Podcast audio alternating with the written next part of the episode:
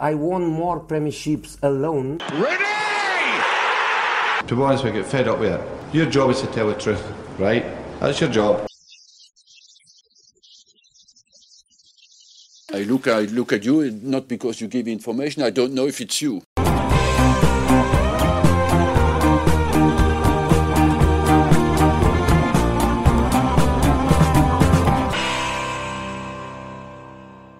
Hello everyone, vous écoutez bien le podcast God Save the Foot, celui bah, qui traite et analyse en profondeur l'actualité du foot anglais et britannique. On a l'habitude de débriefer bah, les week-ends de Première League. On avait consacré un, podcast spécial Écosse où on était revenu en profondeur sur les saisons des Rangers et du Celtic. On est avec vous, chers auditeurs, sur ce podcast pour vous parler de la saison du Championship, dont la saison régulière bah, va, se, va, se, conclure ce samedi, samedi 8 mai. Alors, à la base, quand on a relancé ce podcast, on devait bah, consacrer de manière régulière des épisodes 100% de Championship. Malheureusement, avec l'indisponibilité bah, des uns et des autres, enfin, quand je dis ça, c'est surtout mon indisponibilité, surtout la mienne, de dégager du temps pour tout traiter, euh, c'était devenu, c'était devenu compliqué on a gardé quand même un rythme de podcast euh, bah, un par semaine pour au moins traiter la première ligue, mais on devait aussi euh, bah, évoquer, parler et analyser régulièrement le championship. Ce sera plus pour la saison prochaine, mais euh, pourquoi pas aussi un épisode bah, après les demi-finales des playoffs et avant la finale, bah, pour voilà pour débriefer les demi et présenter présenter la finale. Donc voilà, ça nous ça nous tenait à cœur justement de faire un petit bilan de la saison du, du, du championship 2020-2021. Avec moi sur ce podcast, bah, pour ce bilan de la saison régulière, deux membres de la rédaction God Save the Foot, Yas, qui gère le, le, compte Twitter FR IFL Championship. Comment tu vas? Salut Jeff, oui, très bien. Et on a aussi, euh, on a aussi Thomas, fin admirateur du, du, du second chair euh, anglais, aussi des, des, des, autres divisions, mais, euh, mais voilà, amoureux aussi du championship. Tu vas bien? Ça va Geoffrey, ça va Yas, vous allez bien j'espère? Oui, très bien.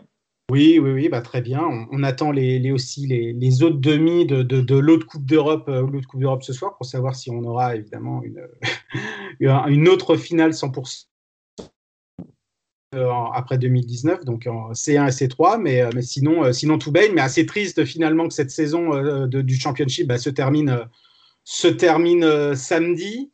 Bah, déjà, les gars un petit, bilan pour vous personnel de, cette saison. On reviendra après un petit peu au, cas, par cas rapidement sur, certaines équipes, surtout dans le, haut du classement et, dans le bas. Mais euh, pour vous, voilà, comment vous avez trouvé cette saison, euh, vos coups de cœur, vos coups de gueule, qu'est-ce que vous en avez pensé? Yas, qu'est-ce que tu en as pensé? Ben, par rapport à la saison déjà, donc je pense que on va attendre niveau suspense euh, comme d'hab pour les playoffs déjà. Et donc, euh, par la suite, euh, euh, je crois que ça a été une saison un peu tranquille, surtout par rapport aux, deux, dernières saisons. Et ben, surtout par rapport à la dernière. Donc, je pense que ça a été un peu une saison tranquille. Et... Bon, il y a eu quelques surprises, bien sûr, et quelques, quelques points noirs. donc, on, aurait, on aurait aimé surtout voir le retour des supporters.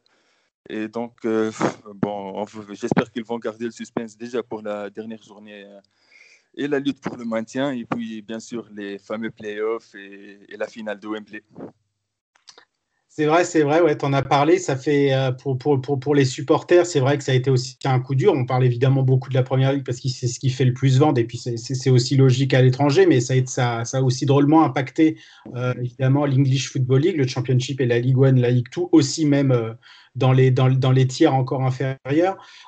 Thomas, ouais, que, par, rapport à, par rapport à cette saison, tu, comment tu l'as un petit peu estimé? Est-ce que tu as été sublimé par, par, certaines équipes, évidemment, sans trop rentrer dans les détails, on va le faire, après, mais euh, voilà, qu'est-ce, que, euh, qu'est-ce qui ressort de cette saison euh, régulière du Championship? Bah, Finalement, c'est un peu la saison des confirmations. Euh, de ce que l'on savait déjà, sans rentrer forcément dans les détails, mais avec des jeunes joueurs très prometteurs qui ont finalement confirmé euh, tout bien qu'on pensait d'eux, euh, des équipes qui sont descendues de première ligue qui finalement vont sans doute, enfin vont remonter à l'échelon supérieur assez rapidement. Enfin voilà, il y avait vraiment des confirmations qui ont, qui devaient être véritablement mises en place, et finalement on s'est rendu compte que tout était logique. En fait, comme l'a dit Yas, Il n'y a pas eu trop de suspense. C'était une saison assez lisible, assez claire en fait. On savait ce qui allait se passer en haut du tableau et en bas du tableau, malheureusement, avec des équipes historiques qui ont eu de gros soucis. Mais vraiment, c'est ce que je retiens de cette, saison-là, c'est des confirmations, une lisibilité, finalement pas de surprise à, l'arrivée. Oui, c'est vrai, pas de surprise. Et c'est vrai que je, partage aussi votre point de vue. Évidemment, c'est toujours euh, le, championship est toujours un championnat aussi passionnant. Et c'est peut-être en Angleterre qui mélange le plus entre, on va dire, football traditionnel avec quand même un, très bon niveau, mais avec aussi bah, tout, l'ambiance un petit peu folklorique qu'on peut recevoir aussi dans les, divisions inférieures. Donc c'est vrai que c'est un bon mix, un bon mix de tout ça. Euh, j'avais peut-être envie de, de, donner tout de suite un petit peu l'équipe type et puis la, les, les, on va dire les prix après pour chacun des joueurs qui étaient ressortis là récemment lors des IFL Awards sur, retransmis sur Sky. on va le faire finalement à la fin. Euh, on va tout de suite commencer un petit peu bah, par, euh, par, par, par, par, traiter certaines équipes et surtout là euh, les équipes du, du, du, haut du classement. avec, on va commencer bah, par, le, par, le champion Norwich. Norwich, donc, qui est en première ligue la saison dernière et qui est un petit peu la définition finalement euh, ces dernières années bah, du fameux club yo-yo, c'est-à-dire bah, évidemment monter, redescendre tout de suite, euh, peut-être attendre une ou deux saisons et puis après remonter et redescendre, redescendre par la suite. Mais finalement, euh, Yas, quand on regarde un petit peu les, forces de cette équipe, les joueurs évidemment majeurs qui sont, qui sont restés, à part évidemment deux, deux, trois cas, mais en tout cas l'ossature la, était restée. Euh, c'était un petit peu logique de, revoir en tout cas Norwich champion, je sais pas, mais en tout cas de les voir tout de suite remonter, euh, enfin en tout cas par au niveau des deux premières places et cette remontée directe. Logique, logique dans le sens où déjà, comme euh, tu viens de le dire, Geoff, ils n'ont pas perdu beaucoup d'éléments. Déjà, il y a eu seulement les départs de Jamal Lewis et puis Ben Godfrey. Mm-hmm. Et donc, ils ont quand même gardé une, une sacrée ossature déjà avec, euh, bon, on pense à Grant euh, Hanley et puis Tim Krul. Et donc, euh, je pense bien, bien évidemment à l'armada offensive, mais la, je, veux dire, c'est-à-dire l'ossature et la colonne vertébrale du, de l'équipe, elle est restée intacte. Quoi. Et donc, par la suite, ils ont su euh, rajouter quelques éléments très intéressants sur le marché. Et puis, euh, de toute façon, avec euh, Daniel Fark aux manettes, donc, c'était un peu dans la continuité de la, de la première montée de Daniel Fark en 2019, on se souvient bien. Mais je pense que c'était, c'était moins fou et plus contrôlé. Quoi. C'était plus, il, il saisissait encore mieux le débat, les débats et puis c'était une équipe beaucoup, beaucoup plus développée. C'est vrai, c'est vrai. Et il y avait eu ces, deux défaites, on va dire, enfin pas d'entrée, mais en tout cas à la troisième et quatrième journée. Puis après, en fait, finalement, ça, a complètement déroulé. Et puis, bah, les, joueurs, majeurs euh, bah, ont, fait, euh, ont fait leur travail. Alors évidemment, on pense tout de suite à Emiliano Buendia et à, Timo Pukki. Mais, mais il y en a eu d'autres, finalement, euh, bah, Thomas, qui ont, un petit peu crevé l'écran. Pareil, je vais pas revenir sur, sur Max Aaron, qui était, même s'il est encore très jeune, qui était aussi mm. un cadre de cette équipe et qui était un titulaire évidemment indispensable. Mais, euh, mais voilà, je pense à, je pense à, à, Ben Gibson qui était, euh, mm. qui était un petit peu après, euh, qui, était, bah, qui, qui, s'est blessé, mais en tout cas qui a eu, ce, qui a eu, sa, qui a eu sa part de succès. Évidemment à, Oliver Skip. Oliver Skip, justement, voilà, tu me l'as, tu me enlevé. en fait, tous ces, tous, tous ces joueurs-là qui finalement, qui, bah, qui ont aussi su élever sur leur niveau avec les quatre bah, pour permettre à une saison, on va dire, euh, assez tranquille de Norwich pour retrouver la première ligue. Bah, concrètement, c'est comme l'a dit Yass, c'est une vraie continuité dans le travail instauré par euh, Daniel Fark et Stuart Weber, euh, le responsable du recrutement du club, depuis plusieurs saisons. Très important. Le recrutement, il est toujours malin, intelligent. On associe les jeunes de l'académie à des joueurs qui sont sur papier des paris, mais qui arrivent à se greffer au projet de jeu de Daniel Fark. Donc on en a parlé justement, on parlait d'Oliver Skip, Ben Gibson. Il y a aussi Gianoulis, le grec, qui est arrivé. Voilà, Sorensen, Placetta. Enfin voilà, c'est un savant mélange. Il y a toujours le même style de jeu, avec des combinaisons, des latéraux extrêmement offensifs. Il faut se rendre compte quand même que Norwich a clairement déroulé, comme tu l'as expliqué. Ils sont pratiquement à 100 points. Ils sont à 96. Ils peuvent finir à 99 euh, ce week-end. Ils ont marqué plus de 70 buts. En fait, c'était, c'était, pour moi, c'est totalement logique. Euh, qu'ils soient champions parce qu'ils n'ont jamais été véritablement inquiétés à part en début de saison. On en a reparlé il y a quelques secondes. Euh, il y avait quand même beaucoup d'observateurs qui pensaient qu'il y aurait peut-être des soucis parce qu'ils ont perdu des cadres, parce que certains voulaient partir, finalement sans rester. Mm. Et finalement, le mélange, il a quand même fonctionné. On a toujours la même colonne vertébrale avec euh, Pouquier, Buendia, Cantwell, Arons, McLean, euh, Kenny McLean, très très Ouais. très bon joueur qui confirme d'année en année. Euh, Granton Lee, et puis on a eu aussi quelques jeunes qui sont arrivés comme euh, Andrew Omabidele, euh, l'Irlandais qui, qui a 18 ans, Josh qui a, Martin. qui a très bien, ouais, qui a très bien, qui a, qui a très bien repris, pardon, quand, quand Ben Gibson a été Exactement. blessé, et il a été absolument, absolument, euh, absolument sensationnel. Donc ouais, c'est tous ces joueurs-là. Tu parlais aussi de, de, de Ki- Kieran Dowell aussi, qui a, Oui. qui a pris un petit peu plus d'importance, euh, plus d'importance de, de- dans, dans, cette équipe. Je pense aussi à Jacob Sorensen qui a rendu pas mal de, pas mal de services aussi. Euh, Est-ce qu'il y a des joueurs finalement pas dans, dans, dans, dans, dans cette équipe-là qui vous ont pas, pas un peu déçus, mais on pensait qu'ils qu'ils- pas qu'ils auraient pris un petit peu plus, de plus en plus, on va dire, d'importance. Alors moi, j'en ai surtout un. Euh, c'est surtout Adam Aïda. Je pensais qu'il aurait, euh, bah, qu'il aurait, euh, voilà, qu'il aurait un petit peu pris. euh, je vais pas dire évidemment le, le, comme Pouki, mais je veux dire qu'il se sera plus un, petit peu plus, on va dire, montré. Surtout qu'on avait vu un petit peu des, des choses intéressantes en fin de saison en première ligue. Est-ce que toi, Yass, il y a quand même quelques joueurs où tu pensais qu'il y aurait plus un petit peu de voilà, qui, qui, qui, qui aurait un petit peu step up, comme on dit. Euh, J'avais espéré euh, une, une meilleure éclosion pour Adam Aïda, surtout bon, Ouais. par rapport au ca- calendrier et tout. Donc, on sait que le calendrier a été euh, assez chargé avec des beaucoup, beaucoup de journées en milieu de semaine. Et puis, bon, il a eu quand même, euh, il a eu quand même euh, une période où il a, il a enchaîné les matchs sans pouvoir vraiment convaincre. Euh, On a, il y a eu une période, euh, donc euh, une double blessure de Timo Pukki et Jordan euh, le backup. Donc, et je crois donc qu'il n'a pas, qu'il n'a pas assez saisi sa chance. Par, après, par la suite, donc je pense euh, surtout à la première partie de saison de Todd Cantwell. Je pense qu'elle a été très, très, elle a été très, elle a été très en demi-teinte, quoi, Ouais. à, cause, à de, son, de son faux départ à Leeds ou, ou ailleurs. Et donc, heureusement pour lui, bon, c'est un joueur, euh, c'est un joueur fabuleux, euh, Todd Cantwell, mais heureusement déjà pour lui qu'il s'est repris euh, pour la deuxième partie de saison. Il a, il a sorti, un, disons, une sur la période février, fin, fin, juin, fin janvier, février, jusqu'à jusque là, il a sorti quelques quelques prestations mémorables et donc euh, je, pense, que j'ai quand même quelques regrets par rapport à la première, première partie de saison de Todd Cantwell. Je pense qu'avec une euh, première partie de saison assez sérieuse, il aurait pu prétendre à, disons, un, un, prix final dans les EFL Awards, euh, par exemple. Ouais, c'est- vrai, c'est vrai.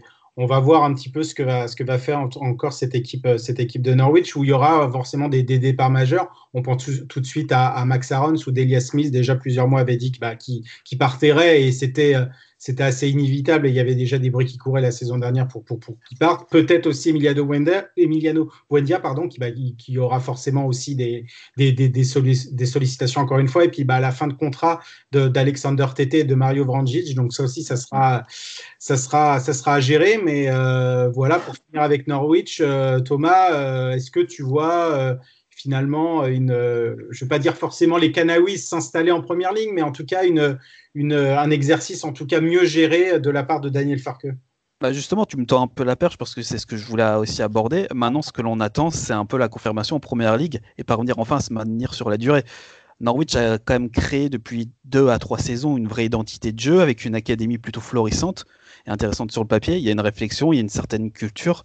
Et je pense qu'à un moment donné, euh, Norwich a quand même envie de se désolidariser de cette étiquette d'équipe yo-yo. Euh, voilà, et à un moment donné, il faudrait vraiment que ça passe parce que tu pourras pas garder tes meilleurs éléments inexorablement, tu ne pourras pas construire une vraie identité de jeu sur la durée. À un moment donné, euh, si Daniel Fark voit que ça ne fonctionne plus, il partira. Donc voilà, à un moment donné, il faut vraiment que Norwich passe ce cap-là, euh, puisse mettre en place ce qu'il a envie de mettre en place en première ligue. Et puis à partir de là, peut-être que les choses se feront, mais je suis quand même moins inquiet qu'il y a deux ans, et je suis persuadé qu'ils auront quand même plus de matière euh, sur le recrutement qu'il y, a, deux étés parce qu'il euh, faudra renforcer, il faudra pallier les départs euh, de TT, de Vrancic, d'Aaron, parce qu'Aaron c'est clairement acté, peut-être d'autres éventuellement, mais, mais ouais, il y a vraiment un recrutement à faire, mais je suis persuadé que Weber et Farc ont, on, vont pallier à tout ça et finalement ne referont pas les mêmes erreurs qu'il y a un an. Donc Norwich qui, bah, retrouve direct la, première ligue, comme Watford, donc qui a aussi validé, euh, validé on va dire, sa, montée directe et qui finira deuxième de cette saison. Euh, Watford qui a finalement eu un, exercice, on va dire, assez, euh, assez linéaire.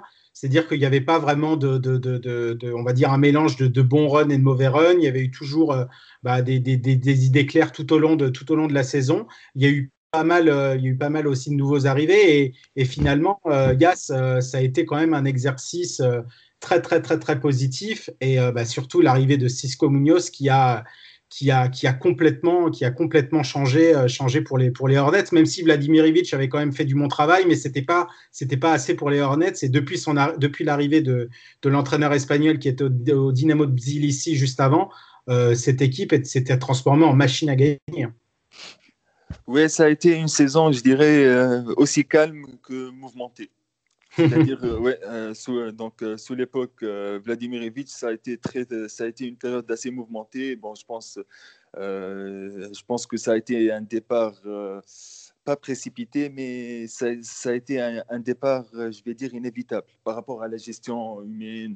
Bon, je pense que les joueurs, les cadres de Watford, ils, c'était tout, simplement, ils n'avaient pas accepté les méthodes de, Vladimir Ivic au départ, et puis lui, lui aussi, donc il avait des, méthodes assez douteuses, on pense à, pas, de musique dans les vestiaires, et, donc, mm. et, même au niveau du jeu, bon, ça, ça, avait fait quelques résultats quand même, et ça, Watford, ils ont assez bien démarré en fin de compte le championnat, mais, mais c'était juste que par la suite, il y a eu... Euh, le, le, fait, le fait d'avoir euh, des relations assez tendues avec ses joueurs, plus les résultats qui commençaient à, à descendre un peu, donc euh, euh, au final, bon, ça, ça, lui a coûté le job. Et donc, par rapport à Chisco Moniez, je pense que ça a été un sacré pari. honnêtement, donc il fallait il fallait trouver l'espagnol qui, qui, entraînait au Dynamo Tbilissi. Bon, même s'il a a eu une carrière assez honorable en Espagne, mais donc, ça a été un sacré pari gagnant, en fait. Donc, ce qu'a ce qu'a réussi à faire euh, Chisco Moniez avec cet effectif, c'est-à-dire il a, il a su créer euh, déjà des alchimies euh, non seulement sur, sur, les, sur les lignes, mais surtout, euh, il a su créer des duos. Euh, je pense au duo droit très, très, très, performant. C'est euh, Ismaël Assar et Kiko Femenia. Je pense à, je pense à, à Damasina côté gauche qui a été, qui a été assez bon. Et surtout, mais surtout, le, le point fort, le véritable point fort de Watford cette saison, ça a été l'axe central. Je pense que, qu'ils ont, c'est ce que, au final, c'est ce qui leur a permis donc d'enchaîner, d'enchaîner les victoires, surtout là où on pensait que peut-être que Swansea ou Brentford, euh, ils allaient les rattraper à un moment donné. Et puis bon, ça a été assez, assez solide. Et puis quand, quand on sait, bon, après avec Ismail Assar, avec euh, euh Joao Pedro, euh, Will Hughes aussi qui a, qui a, réalisé une excellente mm. saison. Bon, ils arrivaient toujours à à décoincer, à, déverrouiller les situations. Et puis, bon, par la suite, c'était des clean sheets. Euh, peu importe si, c'était euh, avec Bachman ou bien, avec euh, Ben Foster, on savait que les quatre derrière, ils n'allaient pas, ils pas se faire bouger. Ouais, c'est ça. Et puis, tu en, as parlé justement, Bachman qui avait pris donc la place de Ben Foster, puisque Ben Foster s'était cassé, s'était cassé un droit à partir de janvier, puis après, bah, qui, qui n'a plus bougé. Euh, mais tu as, bien fait justement de parler un petit peu des, des, hommes forts de, de, Watford et puis aussi bah, des belles surprises. Et surtout, merci bah, la famille Pozzo, puisqu'il y a eu, euh, il y a eu Trostekong et puis Siralta qui se sont imposés finalement, euh, finalement en charnière centrale. Ça a énormément bien fonctionné, Thomas. il y a eu aussi ce, ce, formidable aussi transfert bah, d'un joueur que je ne connaissais pas du tout, et puis j'imagine que vous non plus, de Philippe Zinkernagel qui nous vient de, qui nous vient de Norvège. Qui avait, des, qui avait des stats absolument incroyables, mais évidemment, Bon, j'ai rien contre le championnat de Norvège, mais c'était c'était à voir évidemment le euh, à voir s'il pouvait rééditer un petit peu ses performances, en tout cas dans un championnat évidemment bah plus, plus connu, plus huppé, plus physique. Et finalement, bah, il s'en est très bien sorti. Et Ken Sema aussi, qui est, revenu, euh, qui, est bien revenu aussi de l'Udinese, qui était, qui était prêté la saison dernière. Donc en fait, finalement, euh, ça, ça, ça, a bien fonctionné, euh, en plus des, bah, évidemment des, des stars attendues comme Ismail Assar, etc. Oui, et j'ai envie de te dire, pour une fois que le recrutement de la famille Pozzo marche. Oui, bien sûr parce que on le sait, la famille de Pozzo, depuis des années et des années, recrute abondamment grâce aux passerelles de l'Udinese, de Grenade, les clubs qu'ils euh, détiennent également. Et finalement, par le passé, ça leur avait copieusement desservi. On avait parfois des effectifs en première ligue de 40, 45 joueurs on voyait des joueurs en août, ils disparaissaient jusqu'en janvier, ils repartaient, ils revenaient. Enfin, c'était assez invraisemblable. Et finalement, cette année, on a, on a le sentiment qu'ils ont quand même recruté des joueurs intelligents. Comme tu l'as dit, il y a eu le beaucoup de Philippe euh, Zinkarnagel, euh, qui était euh, au Bold de Klim, je crois, le, club norvégien. Ça, exactement. et puis il y a eu Ken Sema qui vient de l'Oudinez. Après, moi, j'espère véritablement, parce que Watford est maintenant assuré de retrouver la première ligue, c'est que sur la durée, euh, ils ne fassent pas ce qu'ils font depuis 10 ans. Parce qu'il ne faut pas oublier quelque chose, c'est que depuis la saison 2010-2011, ils ont quand même eu 12 entraîneurs. J'ai regardé les chiffres tout à l'heure, 12 entraîneurs. Entre, entre Sean Dyche, Gianfranco Zola, Walter Mazzari, euh, Nigel Pearson, Marco Silva. Enfin, la durée de vie est d'un an en moyenne. Donc, euh, j'espère vraiment bien qu'ils vont laisser Chisco faire ce qu'il a envie de faire en première ligue, imposer sa patte, parce que c'est un club qui a quand même un vrai potentiel, qui a un super stade, qui a des fans au diapason, et c'est dommage de tout gâcher parce qu'on a envie de recruter des tonnes de joueurs, parce qu'on traîne avec quelques agents assez sulfureux euh, qui sont de plus en plus présents euh, dans les travées de Vicar Ridge Road. Donc, euh, donc voilà, moi ce que j'espère, c'est au-delà de, de la très bonne saison comme la Diaz avec des joueurs très intéressants, l'avènement d'Ismail Assar, meilleur buteur, meilleur passeur du club, Adam Massina qui est un super joueur, et puis même on a toujours les vieux briscards comme Troy Dini, André Gray, on a aussi Tom Cleverly et Will Hughes qui confirment enfin 26 ans. Enfin, voilà, il y, a tout pour faire et j'espère véritablement qu'ils vont se maintenir l'année prochaine en première ligue en gardant euh, Chisco euh, à la tête du club et puis en espérant que la famille Pozzo justement ne fasse pas euh, encore ces fameuses lubies de transfert et autres, et autres joyeusetés. Ah, on n'est pas à l'abri de ça en tout cas, mm. euh, mais oui, oui, ça a été, ça a été euh, un, recrutement très, très réussi au, niveau des joueurs. Euh, au niveau des joueurs, en tout cas, qui sont montés aussi en puissance, on a Nathaniel Chaloba aussi, qui était, euh, qui, qui, qui était un formidable joueur. On se demandait justement quand est-ce qu'il voilà, qu'il atteindrait un petit peu le niveau pour porter aussi une équipe. Et surtout aussi un, un transfert bah, qui, a fait enfin, qui a fait beaucoup de bruit parce que c'était quand même un nom dans le football anglais. Et surtout, euh, bah, quand il était à Bournemouth et après en, en, en Championship, bah, c'est Dan Gosling aussi qui a mm. rajouté évidemment pas mal, pas mal d'expérience à cela. Dan Gosling qui nous vient de Bournemouth. Bournemouth, donc qui, a réussi à se, à, se, à, se qualifier, à se qualifier pour les playoffs. Alors, on va pas tout de suite euh, parler des, parler des cherries. cherries. Euh, donc, pour l'instant, les playoffs, bah, en fait, pareil, tout est joué. Donc, on a les deux premières places, Norwich City et puis Watford aux deux premières. Et après, de la, de la troisième à la sixième, on a, on a Brentford, Swansea, Bournemouth et Barnsley. Euh, le fait que, euh, finalement bah, ces, quatre places-là soient tout de suite, on va dire, euh, entérinées, aller à, à, deux, trois journées de la fin, même, même si ce n'est plus, j'ai plus vraiment les journées en tête, mais en tout cas, c'était quand même assez tôt. entre bah, la, 46, la 46e et puis on la 40e pardon et la 44e. Euh, c'était quand même assez. on avait, ça faisait quand même assez longtemps qu'on n'avait pas vu ça, que tout était joué finalement en haut. Et, euh, et euh, au final, c'est, euh, on va revenir aussi sur le cadre reading un petit peu après, mais c'est un petit peu les, les, les, meilleures équipes qui se retrouvent en haut du tableau. Il n'y a pas vraiment de surprise. Oui, ensuite, euh, dans, sur la physionomie du championnat, oui, on va dire qu'il n'y a pas eu de grosses surprises. Bon, même si sur le papier, on va se dire bien évidemment que on va, on va y revenir après, mais euh, par rapport à Barnsley, ça a été ah, une, sacrée, une sacrée surprise quand même. Mais le, si on suit la physionomie de la deuxième partie de saison, surtout, on, se dit que finalement, bon, euh, Reading a, a, choqué. Et, par la suite, donc les, les, quatre autres, bon, ils ont eu euh, des, des périodes assez fluctuantes. Et même si Bon, euh, ça a été, ça a été, euh, ça a été des raisons. Les, raisons ne sont pas les mêmes pour tous. Et puis, donc, euh, sinon, bah, on va dire que les, le, comme, on l'a dit euh, au départ, ça a, été, un gros point. Un, des points noirs, c'est le manque de suspense par rapport à la, euh, qualification des barrages entre la, troisième et la sixième place. Mais sinon, on aurait aimé un suspense à la saison dernière, par exemple, ou bien on aurait aimé euh, de la, de la dramaturgie pure et dure comme, euh, comme ils savent nous l'offrir le championship. Mais sinon, comme tu l'as bien résumé au départ, donc ça a été pas de surprise finalement.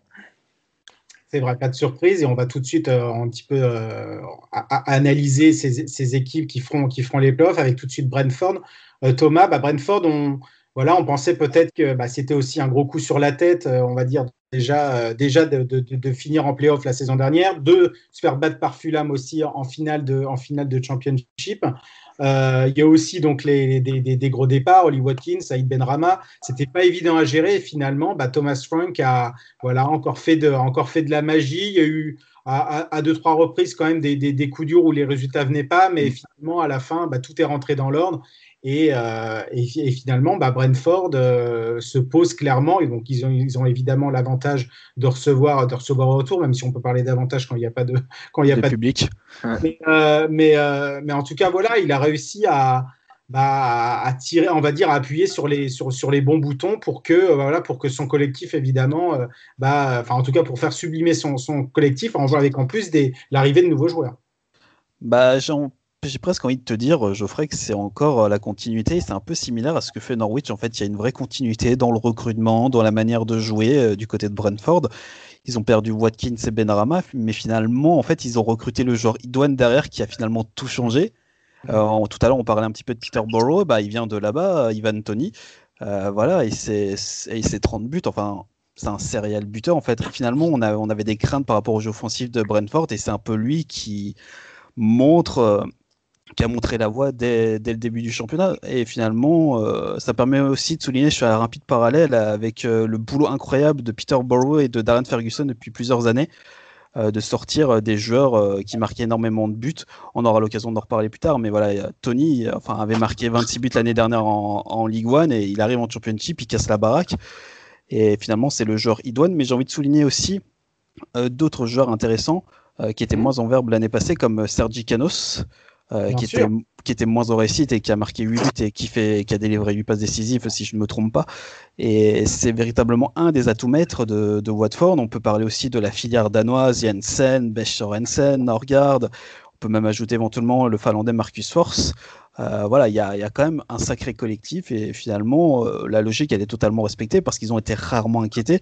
Et Thomas Frank, confirme un petit peu ce que l'on pensait de lui l'année dernière, c'est-à-dire un entraîneur innovateur avec des idées de jeu bien ancrées, à la star de Daniel Fark. Et j'espère sincèrement que là, ils vont pas louper la dernière marche parce qu'on a toujours euh, ce souvenir un peu douloureux de l'année passée où Fulham euh, les terrasses grâce à un doublé de Joe Bryan euh, dans les dernières minutes à Wembley. Donc, donc voilà, on espère qu'ils vont franchir cette marche-là parce que d'un point de vue recrutement, d'un point de vue logistique, d'un point de vue organisationnel, en fait, ils ont tout pour mm. bien réussir et peut-être faire un joli coup en première ligue, à défaut d'avoir un stade euh, très attractif. Hein, on va pas revenir là-dessus, mais on a vu quelques photos. Euh. Voilà, ça nous a fait très mal au cœur, évidemment, de, de, de, voir un peu ouais, ce, ce, Griffin Park un petit peu bah, se, se, désintégrer un petit peu dans la logique des choses. Et oui, c'est sûr, mais c'est vrai qu'on aurait aimé voir un petit peu Griffin Park en, enfin, avec Brentford en première ligue. Je pense pas que ça aurait été aussi possible par rapport évidemment aux nouvelles, euh, aux nouvelles mesures de la première ligue par rapport, euh, par rapport aux facilities, etc. Mais, euh, mais oui, en tout cas, très, très heureux de revoir évidemment cette équipe de Brentford bah, jouer, jouer les premiers rôles. Yas, donc Thomas a, parlé de, a parlé de joueurs évidemment qui, qui, ont, qui ont performé. Il y, y, en a d'autres aussi où on pensait bah, qu'il fallait un petit peu step up. Il y avait Brian Mbemo de la fameuse euh, de la fameuse BMW. Euh, il y avait eu donc les, départs des deux autres et lui, forcément, devait plus prendre de points en attaque. Il a eu un petit peu mal quand même tout au long de la saison. Là, ça allait mieux un petit peu vers la fin. Il a enfin step up. Il y en a d'autres qui ont, qui ont plus plongé, bah, comme Emiliano Marcandes, euh, où en fait, finalement, je pensais aussi qu'il allait, allait plus prendre de poids et ça n'a pas été le cas parce que aussi, on a eu un, très très bon recrutement, la personne de, de, de Vitaly Janette aussi. On va, quand même commencer avec euh, les points positifs. Euh, bon, tu as parlé de Brian Mbomo. Je pense que déjà, donc, il a eu euh, un début de saison assez, assez, assez compliqué, on va le dire, mais ça a été donc il y a quelques raisons, voilà, donc très très sûr, très qu'on peut peut apercevoir que déjà le départ de Saïd Benrama et d'Oli Watkins et les repères offensifs naturellement on, on, pense tous au trio au trio magique qu'ils ont formé la saison dernière déjà et puis bon il a eu quand même quelques blessures et donc, ça a été à partir de, du mois de janvier, de février, bon, il, il s'est rattrapé, donc il a commencé à enchaîner quelques, quelques bonnes prestations.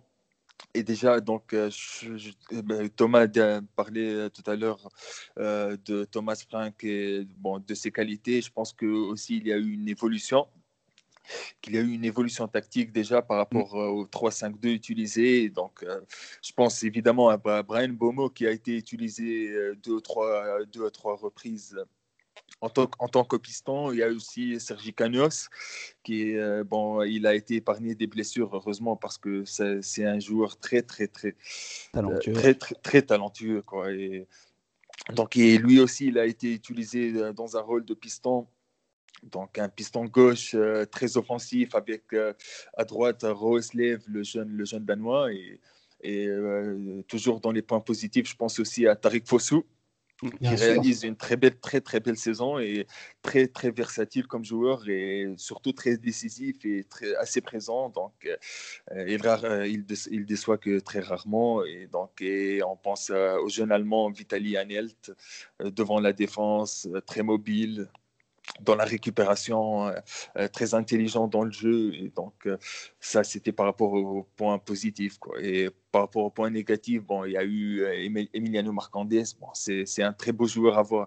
C'est un joueur qui, qui, bon, qui qu'on aime, qu'on aime regarder, mais ça a, été très, ça a été compliqué comme saison. Et bon, c'est un peu une saison à oublier pour Emiliano Marcandes. Bah, je rebondis un petit peu sur ce que tu disais, Yas. En fait, finalement, le, système et les ajustements de Thomas Frank tout au long de la saison ont un peu desservi certains joueurs, un peu comme Mbemo, comme Marcondes. Et finalement, euh, ont servi à d'autres joueurs comme Fossou, comme Canos. Et en fait, c'est ça la différence, c'est qu'en fait, on s'attendait à des confirmations de certains joueurs et finalement, on s'est rendu compte pour diverses raisons. Hein. Il peut y avoir aussi euh, les départs qui ont engendré certaines choses parce qu'il y avait des complicités, notamment entre Mbemo, Benrama, Watkins et même Marcondes s'entendait très bien avec Watkins, notamment dans le jeu en relais. Donc, euh, c'est pour ça, je pense qu'il y a eu des petits ajustements qui ont permis à des joueurs qui n'étaient pas mis en lumière l'année dernière, comme Sergi Canos, qui ont profité justement de tout cela, de, ces, de ce nouveau système tactique pour justement prendre les devants et d'autres qui ont finalement un peu chuté, mais ça ne veut pas forcément dire, et on espère le voir l'année prochaine en première ligue, euh, que ces joueurs-là ne feront pas une grande saison euh, l'année prochaine, parce qu'ils restent toujours importants dans le système de Thomas Frank. Et d'ailleurs, en citant tous les joueurs que l'on vient d'énumérer, on se rend compte qu'il y a quand même un effectif assez imposant et assez colossal et assez complet à tous les postes c'est vrai que c'est vrai que ça va être intéressant de voir un petit peu comment euh, comment Brentford va, fonctionner. En tout cas, si euh, si euh, si les bis peuvent en tout cas peuvent en tout cas décrocher cette place en première ligue et de voir un petit peu comment le club va travailler, bah pour évidemment consolider un petit peu ses forces, évidemment se, renforcer aussi. Brentford troisième, donc il y aura l'avantage du terrain si je puis dire. comme Swansea, normalement, se passe bien. Quatrième, euh, les Swans qui étaient, qui étaient aussi en lutte avec les, avec les Bees et puis avec les Hornets pour cette, pour cette promotion directe et puis qui se sont un petit peu, je ne veux pas dire effondrés, mais en tout cas qui ont vu un petit peu Watford partir et après c'était compliqué. Donc, euh, donc Watford, euh, Watford, pardon, Swansea, Swansea qui, qui, qui, qui, accueillera aussi le retour. Les Swans, c'est une saison, on va dire, bah, moins un petit peu moins, moins, moins linéaire que, que, que, que, que d'autres que d'autres équipes comme surtout bah, comme surtout Bradford et puis et puis, Watford mais qui, qui est resté aussi sur sur ses points de fort avec aussi d'autres euh, bah, d'autres d'autres satisfactions dans, dans, dans, dans, cet effectif de, de Steve Cooper et finalement bah, ça, ça, a pas mal, ça a pas mal marché. Euh, yes. Toujours, euh, c'est le cas comme pour Norwich et comme pour Brentford. En fin de compte, euh, on, a souligné le bon travail de Daniel Farke et de Thomas Frank, mais Steve Cooper, depuis son arrivée sur la, à la tête de, Swansea, ça a été une, progression déjà euh, à titre personnel pour lui. Déjà, il, il était aux commandes des U17 anglais. On, pense évidemment à cette fameuse génération euh, champion du monde. Donc, ça a été une très belle confirmation déjà pour lui par rapport à la saison dernière où on pense évidemment à, euh, la qualification en toute dernière minute euh, en playoff et puis à la double confrontation face à Brentford. Bon, ils ont eu quand même un, été assez mouvementé. Je pense que la stratégie et la vision du club, elle est, c'est pas pas c'est pas que c'est pas une bonne stratégie en fin de compte quand quand, quand, vous recrutez des, entraîneurs avec un très bon réseau et qui peuvent vous, vous arracher un tel ou tel joueur en prêt, bon, c'est bien, ça, ça, apporte du talent, mais en fin de compte, euh, sur, sur le moyen terme, ça, ça a quand même donc des répercussions. Déjà, déjà par rapport à la saison dernière, on pense à Ryan Brewster et Bien sûr. Et, ouais, et, et, je pense aussi à cette saison. Et et donc, euh, bon, Connor Gallagher, euh, comme Brian, Ryan Brewster la saison dernière, et, ils ont fait une excellente deuxième partie de saison et ils sont partis. Mais, euh, mais cette saison aussi, il y a eu Morgan Gibbs-White qui a fait quelques très bons matchs, mais qu'il s'est blessé par la suite. Bon, il a été rapatrié par les Wolves. je pense aussi donc à, quelques jeunes prêtés, eh ben, aux jeunes de Chelsea, à, à à, donc, euh, c'est le, point noir par rapport à Swansea, c'est surtout la vision, je veux dire. Après, après, euh, après, par rapport aux certitudes du jeu et donc euh, sur le terrain, je pense qu'il y a eu, bon, il y a les valeurs sûres comme André Ayou. ça a été deux saisons de championship quand même de, de, très haut niveau. Je pense aussi à Connor Hoolahan très excellente recrue. Je pense qu'ils qu'ils auraient dû, qu'ils auraient dû euh, essayer de trouver un profil ou, même le, recruter lui-même euh, en début de saison. Je pense que ça a été un profil assez manquant dans le club. Et, puis, on pense euh, évidemment donc, au point fort de l'équipe, c'est les deux pistons. C'est Connor Roberts et, et, donc, et Jake Bitwell sur les deux côtés. Bon, ça a été une, une saison remarquable des deux joueurs. C'est vrai, c'est vrai que c'est vrai que ça a été, ça a été l'un des, l'un des gros points forts. Après, tu en as parlé aussi derrière, bah, Marc Gay, pardon, qui a, qui, a, qui, a, qui a performé incroyablement du côté des Swans. Et puis, on peut même encore se, se poser la question bah, de son avenir, euh, son avenir ou pas à Chelsea, puisqu'il est prêté par les Blues. Est-ce que euh, voilà, ça va nous faire un petit peu comme un Fikayo Tomori où finalement, bah, il n'aura pas trop de pas trop de chance de se montrer, même si Thomas avait, avait, quand même aussi du temps de jeu au début avec Frank Lampard, bah, quand il y a eu ses interdictions de recrutement, etc. Euh, donc ça, ça sera aussi une question à se poser pour, pour les Blues, mais en tout cas, il a réussi un, un exercice formidable avec les Swans. Et puis bah, euh, Thomas, donc euh, évidemment, il y a, on a parlé de, de, de, ce, de, ce, fameux point fort évidemment devant bah, André Ayou, et c'est vrai qu'il bah, y a un Swansea avec et sans André Ayou, c'est sûr.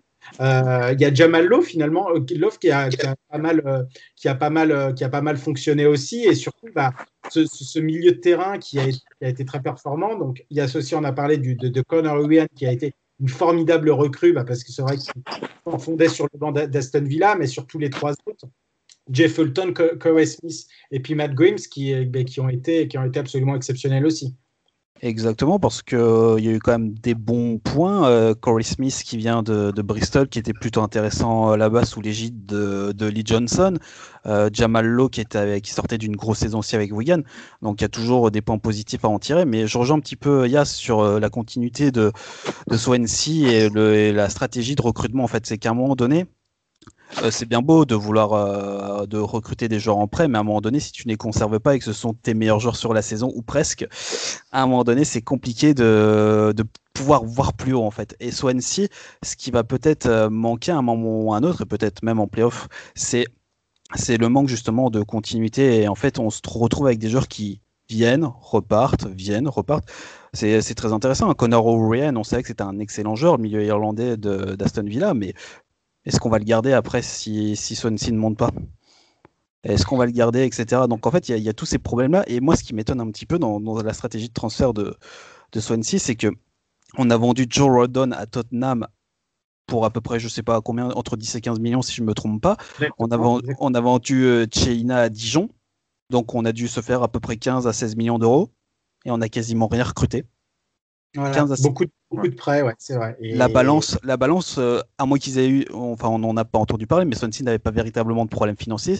Je parle aussi sous couvert de, de Yas, mais je suis pas sûr. Je crois pas qu'il y avait de problème financier. Donc, donc en fait, c'est ça. Où va l'argent en fait? Parce que tu avais largement les moyens de recruter deux trois bons joueurs et justement de pas forcément prendre des prêts qui vont peut-être euh, partir à la fin de la saison. Alors oui, il y a eu Jamal Lowe qui est arrivé, il y a eu Corey Smith, mais on aurait pu se demander pourquoi ils n'ont pas mis euh, de l'argent sur un joueur intéressant ou un, autre joueur intéressant. A contrario, Brentford a quand même mis que 5 ou 6 millions sur Ivan Tony. Qu'est-ce qui empêchait Swansea, qu'est-ce qui empêchait Swansea de mettre 5 millions sur Ivan Tony, par exemple, pour ne citer que lui oui, oui, bien sûr. C'est un peu, c'est toujours un peu ouais, cet, horizon un petit peu bah, qui, guette un peu les, Swans. Alors évidemment, là, quand on regarde l'effectif là, euh, évidemment, c'est un exercice, euh, c'est un exercice, pardon, c'est un effectif de de, de, de, qualité. Et puis de toute façon, ils l'ont montré avec euh, cette place en playoff. Mais c'est surtout l'avenir un petit peu de, de, cette équipe parce que c'est vrai qu'il y a des joueurs en prêt, etc. Donc donc à voir. on a parlé de, en playoff de de, de Brentford et Swansea. Donc du coup, Bournemouth, donc cinquième. Euh, Bournemouth, donc, qui était en première ligue la saison dernière. C'est jamais arrivé euh, que euh, trois clubs de première ligue descendent et les trois mêmes remontent, remontent direct après. Donc, si les Cherries y arrivent, ça sera, ça sera une grande première. Bournemouth qui bah, a un petit peu soufflé le, le chaud et le froid cette saison, Yas. Il y, a eu, y a eu des bons runs, il y en a eu un très très mauvais à partir de, enfin vers, vers janvier, février, où là, ils étaient même hors des, hors des places pour, pour, pour, les playoffs. Et puis, bah, c'est juste un petit peu ouais, à, l'amorce de la dernière ligne droite qui ont remis un coup d'accélérateur grâce évidemment à des, des, individualités pardon, qui, ont, qui ont surperformé. Je pense surtout à, Arnaud, à Arnaud Danjuma, donc, qui, qui, qui, a quand même été là un peu tout au long de la saison, mais qui a surtout mis un coup de collier euh, là dans cette dernière ligne droite. À Philippe Billing aussi, qui a à limite jamais autant été décisif de sa vie, euh, de sa vie pour, euh, bah, pour, pour permettre aux Cherries d'obtenir cette place. Et puis, bah, toujours un petit peu bah, les, vieux, les vieux briscards qui sont, qui sont là.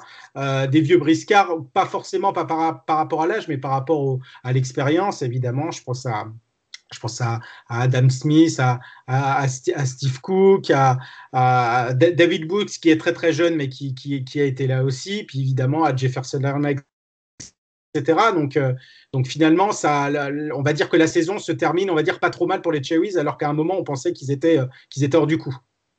Oui, je pense, euh, tu disais par rapport au vieux Briscard, je pense que niveau duo, Jefferson Lerma et Ben Person, on tient.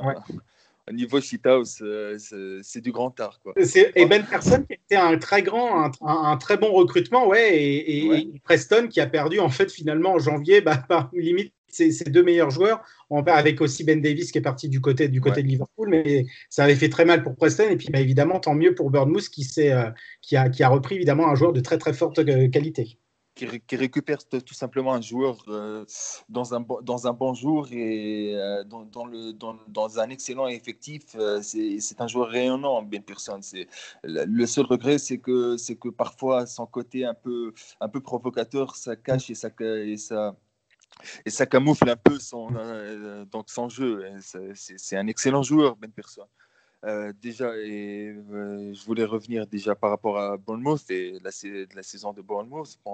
Ça a été, en fin de compte, on va dire que ça a été une déception qui peut, et qui peut, tourner, qui peut tourner un retour, je ne vais pas dire inespéré, parce que, bon, en fin de compte, leur, leur place en playoff, ils la méritent, mais je, vois en Bournemouth euh, le type d'équipe, euh, je vais dire l'Aston Villa de, Dean Smith ou bien le Fulham de Slavisa Jokanovic, c'est-à-dire une équipe qui était qui était mise en difficulté tout au long de la saison et puis à partir de sur, euh, sur le dernier sprint final donc, ils arrivent, à, ils arrivent à enchaîner les résultats et puis par la suite, donc, euh, en playoff, en playoff ils, sont en très bonne forme et ils arrivent à enchaîner. Et donc, je pense aussi, euh, donc, euh, comme tu l'as dit, par, la, saison d'Arnaud Danjuma, qui est un excellent joueur, très virevoltant, très dynamique. Et bon, on l'a vu, sa masterclass face à Norwich. Et, donc, il a su enchaîner avant et il enchaîne toujours. Et je pense qu'on peut, on peut s'attendre à, une très belle campagne euh, de, de playoff. Je pense aussi à Dominique Solanke. Bien sûr, il a enfin trouvé son rythme. Enfin. Bien sûr, bien sûr, parce qu'on pense aussi euh, qu'il a été raillé en première ligue, comme quoi bon, il ne valait pas les 20 millions ou, ou c'était, je ne sais plus quelle était la somme exacte, mais il a été un peu railleux en fait, mais on, on, oublie juste que c'est l'évolution naturelle du joueur. Quoi. il, a, il a quoi, 23 ans, euh, Dominique Solanke, il, a, il a eu un parcours assez, assez atypique. Il est, il est allé euh, plusieurs fois en prêt, et puis le départ à Liverpool, et ensuite. Ben, sinon, ça a été une saison. Ça n'a pas été une très grande saison, mais ça a été une saison assez bonne, je dirais. Donc 15 buts, je crois, c'est 15 buts et presque 8 ou 9 passes décisives pour un attaquant et qui a eu quelques problèmes physiques. Je pense que ça a été une bonne saison, comme euh, pour euh, Philippe Billing, un succulent joueur, euh, très bon pied gauche, un profil qu'on adore forcément voir jouer au milieu. Et bon, sinon, niveau sature et niveau effectif, c'est Bournemouth. Bon, ça a été, ça, ça n'a pas été la grande réussite cette saison, mais ils sont toujours dans les cordes. C'est vrai, c'est vrai, et c'était compliqué d'ailleurs. Euh, d'ailleurs, Thomas, il y a eu euh, Mister Bournemouth numéro 2 qui, a, qui avait repris l'équipe, donc Jason Tyndall qui était mm. qui a fait, euh, qui a, on va dire les, 400, les 400 coups comme, comme Eddie Hove à, à, à Bournemouth, il a repris l'équipe. Évidemment, c'était une excellente idée et c'était une excellente idée dans la continuité d'ailleurs de, de, de, ce qu'est ce, de ce, ce club. Finalement, bah, ça n'a pas trop ça a pas trop marché après quand il y a eu ce, ce mauvais run en, en, janvier. Euh, il y avait Jonathan Wingate qui était, qui était venu une semaine avant, bah, un petit peu pour, pour, pour l'assister, qui a repris un petit peu les rênes et c'est vrai que au début, on se disait, mais voilà, un petit peu le style de Jonathan Mungen avec ce qu'il avait, montré avant à, à, Boro. Ça a commencé un petit peu doucement et puis finalement, bah, pour, finir en, boulet de canon. Bah, c'est vrai que finalement, euh, l'après Dio, on avait quand même quelques craintes euh, parce qu'Edio est quand même resté une décennie à Bournemouth en les faisant monter de Ligue 2 jusqu'en Première Ligue. Donc il y avait forcément des craintes. Il avait constitué un vrai effectif, une vraie mentalité, une vraie philosophie et surtout une vraie famille parce que les joueurs s'appréciaient entre eux. Et en fait, on avait euh, des doutes sur euh, son départ. Est-ce que Jason Tyndall allait réussir à, prendre le, gouvernail? Finalement, on s'est rendu compte que ça marchait bien, mais c'était un peu braque-ballant. Finalement, la, période délicate de décembre-janvier euh, lui a coupé les ailes et on a lui on lui a demandé de partir. Euh, Woodgate, on avait, une, on avait eu un premier aperçu à Middlesbrough et c'était pas fameux fameux. Mais je pense aussi que les arrivées de, de, de plusieurs joueurs importants, on, on, les, on, les, a cités, Ben Pearson euh, au mercato d'hiver, qui est un joueur euh, pas la gratter mais très très intéressant. Il y a eu quelques joueurs qui se sont réveillés aussi, comme Dominique Solanke, on en a parlé. Euh, L'arrivée de Jack Wilshere aussi, enfin le retour de Jack Wilshere je pense que ça a eu un impact parce que ça reste un joueur de vestiaire qui a une énorme expérience et, je pense que dans ces moments-là, pour gérer quelques jeunes, c'est très intéressant. Donc voilà, finalement, en fait, Bournemouth s'est réveillé au bon moment et comme l'a dit Yass, je pense que ça ressemble un petit peu à ce que faisait euh, Fulham l'année dernière, c'est-à-dire qu'on les attendait pas et ça peut être vraiment l'équipe qui peut s'imposer euh, en finale des playoffs. Après, on va voir euh, s'ils affrontent Swansea ou s'ils affrontent Brentford parce que ça dépendra de la journée de ce week-end puisqu'ils sont à égalité avec Barnsley. Euh, en termes de points. Donc, euh, il y aura, je pense, des différences parce que si tu affrontes Brentford, c'est pas la même musique que si tu affrontes euh, Swansea en demi-finale.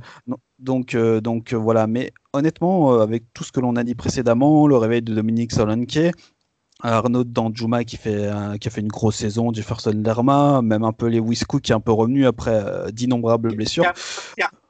D'ailleurs, qui, qui, qui, a bien, qui a bien aussi apporté, qui a joué. Les, qui a joué Cameron, Donc, euh... Oui, Cameron Carter-Virkers, euh, Chris Meffam qui est revenu aussi un petit peu du Diablo Vert après une saison première ligue compliquée. Enfin voilà, il y a eu des joueurs qui se sont un peu réveillés, se sont secoués à partir de janvier. Finalement, euh, sur l'effectif en lui-même, c'était presque logique de les retrouver là parce que quand tu regardes l'effectif global, ça a quand même euh, un peu, un peu de la gueule. Il y a quand même quelques jeunes talentueux, des cadres assez expérimentés qui ont du talent. Donc, euh, donc voilà, on attend de voir. Mais après, est-ce que, même si vous n'êtes pas monté en première ligue, est-ce qu'on garderait Jonathan Woodgate? Je sais pas. C'est compliqué à dire. Mais ce qui est sûr, c'est qu'il y a matière à faire avec quelques jeunes. Oui, ça c'est clair. Après, c'est vrai que c'est compliqué aussi à, prévoir. Moi, si, si ne monte pas, je ne pense pas que, que Jonathan Woodgate va, va, va, forcément rester. Après, évidemment, on ne sait jamais, mais en tout cas, évidemment, ça allait beaucoup mieux, ça allait beaucoup mieux vers la fin.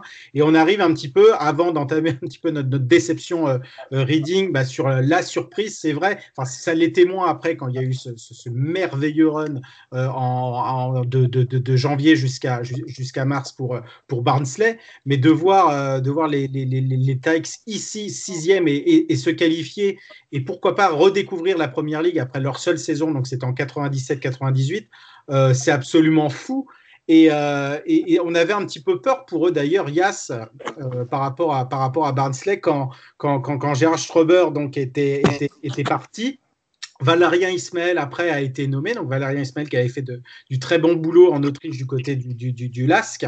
Mais, mais pour Barnsley, c'est vrai que, en plus, on rappelle que Barnsley s'est sauvé à la dernière journée, la, la, la, la, saison dernière, de les voir là qualifiés pour les playoffs et puis bah, une place pour la première ligue, c'était euh, au tout début de la saison, c'était limite inconcevable.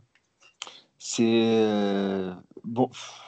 C'est la grosse surprise tout simplement de la saison. Mais euh, déjà, comme tu l'as dit par rapport au départ de euh, Gerhard Strauber, bon, il y, a eu, y a eu plusieurs craintes, c'était naturel. On pense évidemment à la très belle fin de saison, la saison dernière avec, avec le manager autrichien. Et donc, on sentait vraiment qu'il y avait qu'il y avait un groupe, un groupe de jeunes joueurs qui, qui, qui étaient soudés qui, qui, avaient envie de jouer les bases, les bases footballistiques. Il avait déjà avec, avant, avant Gerhard Sauber, il avait déjà avec Daniel Stindl. Bien sûr. Avec, avec, une, ouais, avec une très belle saison en Ligue 1 et la montée. Bon, ça a été une, une saison après un peu compliquée, la, la naïveté, la jeunesse. Et, donc, ils ont été assez bien repris par Strauber. Euh, le début de saison cette, année, ça a été un peu compliqué quand même.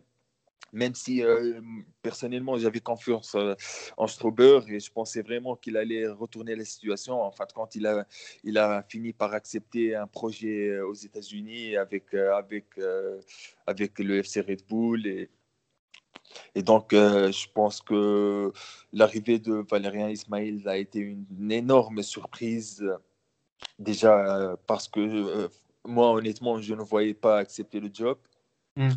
Et donc, euh, je, je, je, je, suivais un peu par rapport à, à son travail au LASK et mm. qu'il avait avec les prestations en Europa League, par exemple. Et donc, je voyais très mal un entraîneur de première ligue, de, de entraîner en Europa League, quitter, quitter le club en milieu, en milieu de saison. Et bon, par la suite, je sais.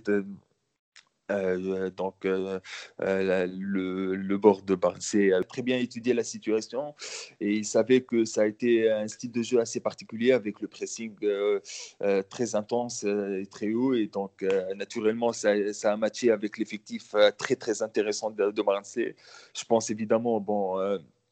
À Callum Styles, très excellent, excellent jeune.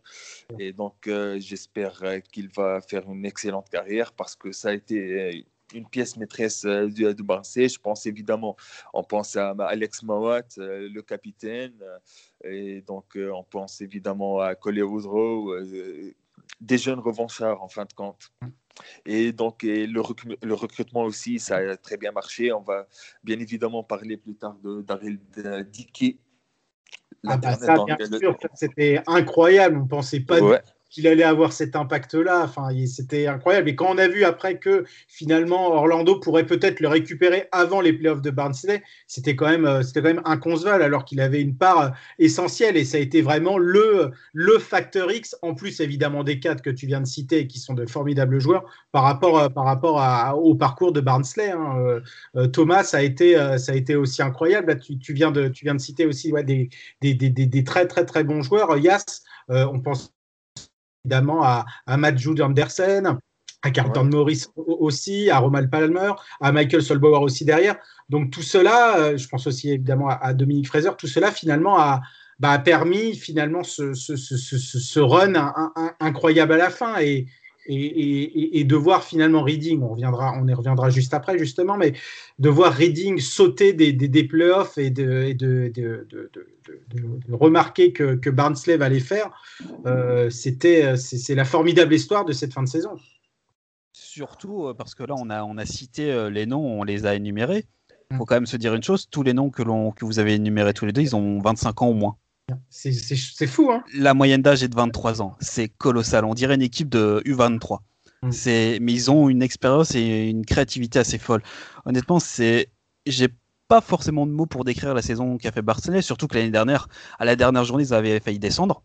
Ils s'étaient ouais. sauvés à, à l'arracher, mais c'était presque mérité vu le contenu qu'ils proposaient en termes de jeu. Euh, voilà, c'était totalement logique. Et finalement, cette saison, euh, Ismaël est arrivé. Ismaël a un peu tout changé. Il a quand même durci. Euh, euh, le jeu. Euh, c'est beaucoup moins joueur, mais il y a quand même une certaine assise défensive aussi parce qu'ils prenaient beaucoup de buts, Barnsley.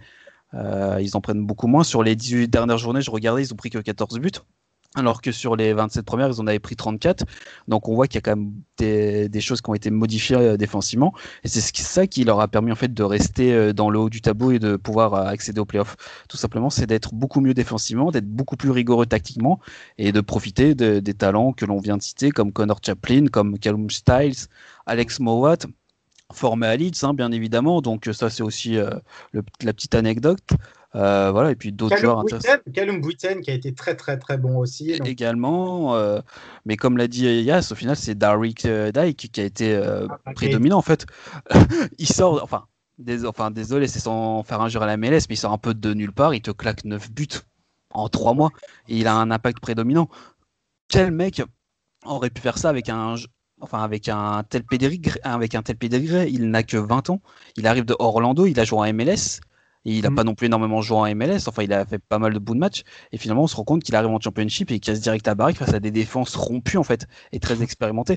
Donc, en fait, c'est ça. C'est un peu la saison des surprises. Et finalement, euh, c'est quand même assez intéressant de les voir en playoff parce qu'on ne sait pas à quoi s'attendre, en fait. Si ça se trouve, Barnsley va réussir le pari fou de monter en première ligue en, se débarrassant des trois équipes que l'on vient de parler précédemment et puis trois gros en plus. Donc ça serait, ça serait euh, complètement, complètement fou. Mais évidemment, une surprise vient aussi avec une, une, bah, une autre surprise, mais dans le mauvais sens, c'est surtout une déception. C'est les, les, Royals évidemment de Reading. Quand on a vu évidemment le début, le début d'exercice, bon, on pensait qu'ils allaient euh, assurer une place easy euh, voilà, dans, les, dans, dans, les, dans les deux premiers. Après, ça s'est complètement délité et, et finalement, en plus, c'est quand même assez dur, Yas, parce que, parce que les, Royals euh, mis à part quelques jours euh, autour, autour de la période de Noël, n'ont jamais quitté le top 6. Oui, donc du coup, Yas, c'était euh, c'était finalement une, une assez grosse surprise de, de, bah, de, voir, de voir cette équipe des Royals de, Reading bah, ne pas finir, en tout cas minimum en playoff, alors qu'ils avaient commencé de manière tonitruante avec évidemment des, des individualités pardon, assez incroyables. Par rapport au début de saison, effectivement, ça a été une énorme surprise on pensait tous euh, donc euh, que, Reading allait quand même euh, au minimum assurer une place en playoff. Après, donc j'ai quand même envie de retenir le début de saison positif et surtout quand même un travail très, très intéressant et très prometteur de, de l'entraîneur serbe Veliko Paunovic. Je pense, je pense qu'il a enfin instauré un style, même si ça, ça n'a finalement, ça n'a pas payé, mais, mais Reading, les saisons précédentes, ce qu'on ce qu'on pouvait leur euh, reprocher au final, c'était le style, c'était le manque de style. Le manque de style, et avec, euh, notamment avec euh, la, saison avec Marc Bowen, le directeur sportif. Et, Sûr. Bon, sur ce plan-là, donc il y a eu une nette progression. Après, donc, ça, la, la, saison a pris une autre tournure. et bon, ça a été un peu à l'image de Lucas Joao. Ça a été un début de saison euh, très étincelant et il y, a eu, ils ont quand même eu beaucoup de réussite, il faut, faut, le dire aussi. Bon, après la chance et la réussite, il faut, il faut, euh, euh, il faut l'entraîner. Provoquer, Il faut la provoquer, bien sûr, oui. Donc, même si, mais ça n'enlève en rien le talent euh, de, de, Joao, parce que je pense que lui, lui en lui-même, et, donc, sa saison en elle-même, elle représente assez bien la, saison de Reading. Après, bon, je pense évidemment donc, euh, aux quelques profils intéressants et quelques profils euh, prometteurs. Bon, évidemment, il y a eu Michael Olise, excellente saison avec Reading, bien évidemment c'est un, un, magnifique pied gauche. On pense aussi à Omar Richards, Mmh, qui devrait donc atterrir au Bayern. va rejoindre le Bayern, ouais. Ouais, en fin de contrat, il, devrait atterrir au Bayern, mais ça a été une, ça a été un peu le pari gagnant et donc euh, un peu la victoire de Paunovic aussi parce qu'il a quand même hein, il a quand même développé quelques, quelques éléments. Euh, je pense aussi à Yakumete aussi qui réalise euh, mine de rien une très belle saison. Et donc, euh, au final, bon, ça a été une déception par rapport, comme on, on l'a dit, par rapport au début de saison. On s'attendait au minimum à une place de playoff et bon, ils n'ont pas su, ils pas su retracer la barre, surtout sur le sprint final après la trêve internationale. C'est vrai que c'était euh, c'était c'était assez, compliqué euh, assez compliqué pour eux.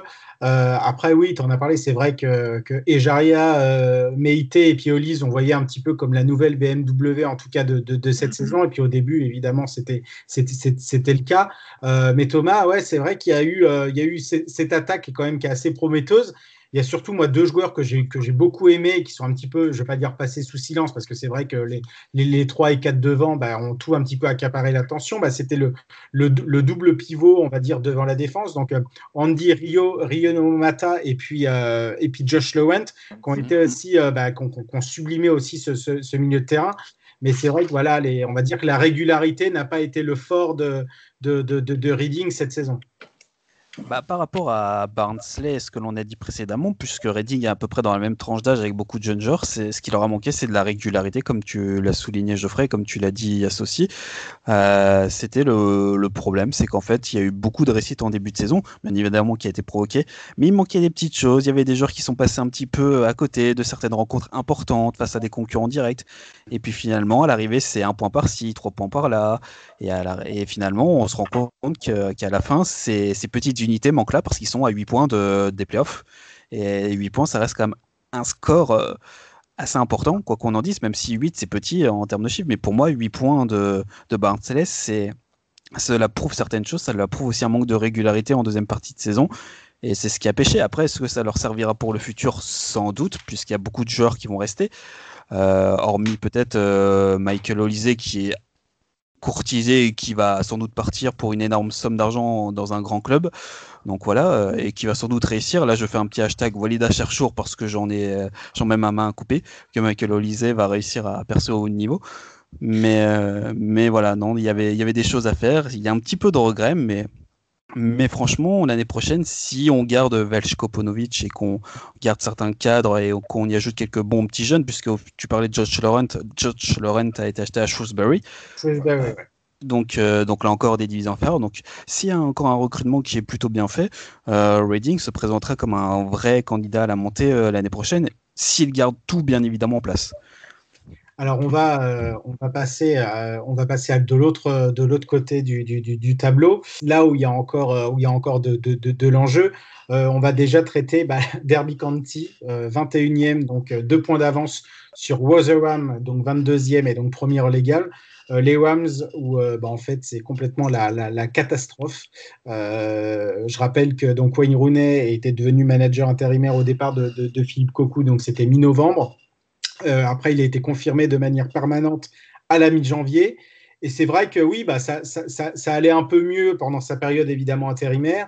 Et puis on va dire jusqu'à euh, ouais, jusqu'à jusqu'à fin mars, pareil, il y a eu des hauts débats, mais en tout cas pas de quoi voir un petit peu les WAM se menacer pour la période de relégation, c'est-à-dire euh, bien placé, on va dire, à la 17e, 18e, 19e place, mais à distance quand même très respectable, très respectable pardon. Et puis, bah, en fait, bah, c'est complètement, euh, complètement délité bah, là pour, sur, sur ce dernier mois. Et, euh, c'est quand même euh, les, les Rams peuvent, peuvent très bien, peuvent très bien bah, se, se, retrouver, se retrouver en Ligue 1. Et, et ça, c'était c'était pas vraiment, vraiment prévu au programme, Yassin. Alors, euh, le début de saison de Philippe Cocu, ça a été un début de saison très, très, très, très.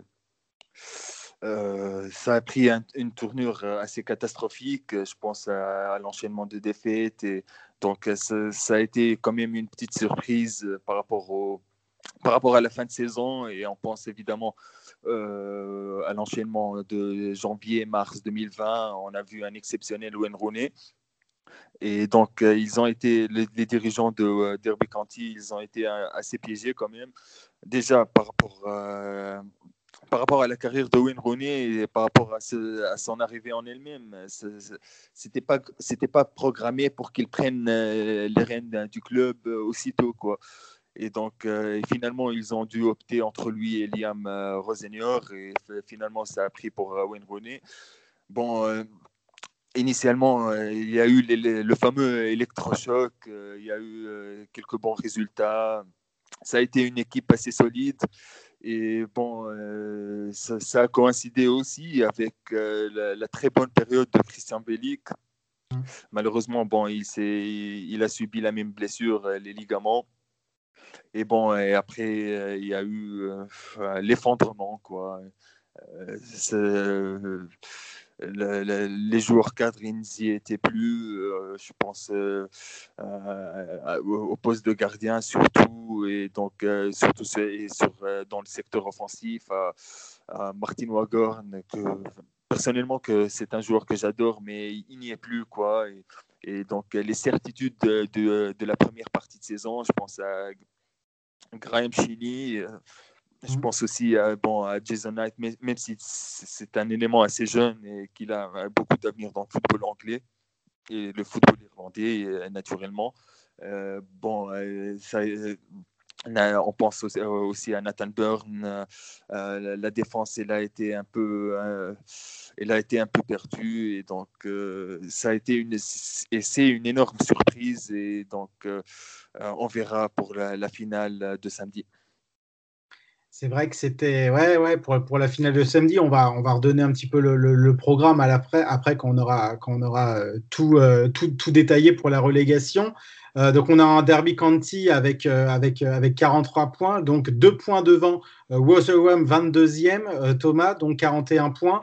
les Millers qui avaient quatre matchs de retard, donc ça c'était dû évidemment à, à, l'épidémie de Covid qui avait touché l'effectif et donc le, le, report de ces matchs, mais finalement qu'on qu'on n'ont pas vraiment profité et qu'on vécu aussi un, dernier mois, on va dire, on va dire assez catastrophique, puisque quand on regardait, quand on regardait un petit peu le, classement, il y a à peu près un mois, un mois et demi, enfin en tout cas juste avant la, période de la trêve internationale de mars, euh, avec Birmingham, on pourra peut-être aussi avoir peut-être un, pour, un, petit mot pour Birmingham, mais en tout cas, on voyait avec ces quatre matchs de retard que ça allait pouvoir peut-être le faire pour les, pour les Millers parce que bah, ils étaient complètement au contact et euh, avec les points normalement accumulés lors de ces matchs de retard, euh, ça allait le faire. Et en fait, bah, ça ne l'a pas fait du tout. Et puis bah, là, ils se retrouvent, euh, ils se retrouvent complètement dos au mur, les, joueurs de Paul Ward. Bah, concrètement, oui, parce qu'ils n'ont plus véritablement leur destin entre euh, leurs mains, alors qu'ils avaient un calendrier plutôt favorable. ils n'en ont pas clairement pas profité. Il faut quand même se dire qu'ils n'ont plus gagné depuis le 20 mars à Bristol. Donc ça commence à faire un mois. Il y avait quand même des, ils ont perdu 3-0 à Wycombe euh, au début du mois d'avril. Ils ont perdu euh, aussi à Middlesbrough, qui fait pas non plus une saison euh, transcendante, à Birmingham aussi. Donc en fait, on se rend compte qu'au final, Rotterdam, qui avait véritablement des chances de pouvoir se maintenir par rapport à ce qui se passait notamment à Derby County et à Sheffield Wednesday. On va en reparler de Sheffield, mais, mais voilà, il y avait quand même peut-être plus d'assurance et de garantie du côté de Rotterdam. Et finalement, on se rend compte qu'à l'issue, enfin avant la dernière journée, euh, ça risque d'être très compliqué, et, alors qu'ils auraient pu largement être au niveau de Northfield, qui est actuellement 20e avec 48 points. Donc, euh, donc voilà, c'est là le problème. Mais en même temps, ça a toujours été un peu le problème de Rotterdam de faire souvent le yo-yo entre le Championship et la Ligue 1 depuis plusieurs années, à monter, descendre, monter, descendre. C'est un peu euh, similaire à ce que fait Norwich en Première Ligue en fait. Cette capacité à être très fort en, Ligue 1 et à ne pas pouvoir encaisser le choc en championship avec euh, souvent des, euh, des, descentes inévitables dès la première saison.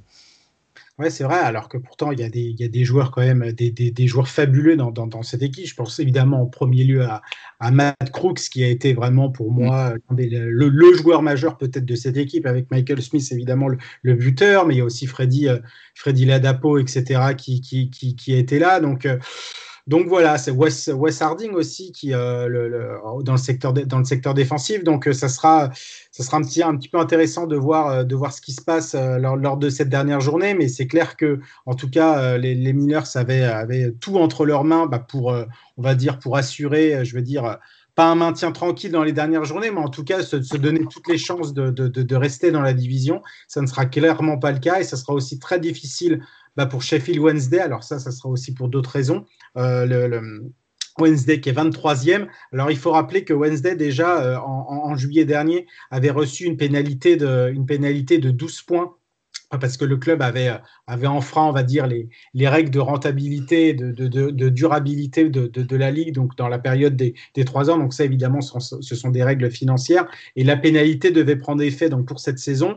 Euh, ça a été ramené après en appel, ça c'était en novembre, à 6 points, mais quand même un, un handicap de 6 points, c'est quand même pas négligeable pour Wednesday qui avait limite pas trop, on ne voyait pas non plus pas trop d'ambition pour, pour, pour, cette saison, à part jouer peut-être le, le, milieu de tableau. Et euh, bah, ça a été très compliqué, euh, très compliqué direct, euh, Yass. Et, et finalement, bah, cette issue-là, quand on voit un petit peu les, résultats des Hulls, c'était, on va dire, quasi inévitable. En plus, après, avec, les, six points de pénalité. Oui, et c'est là qu'on regrette en fait le temps perdu avec, euh, avec la nomination de, de Alain Pardieu et donc euh, la, la, tergivérance avec, euh, avec l'avenir de Garimont en début de saison.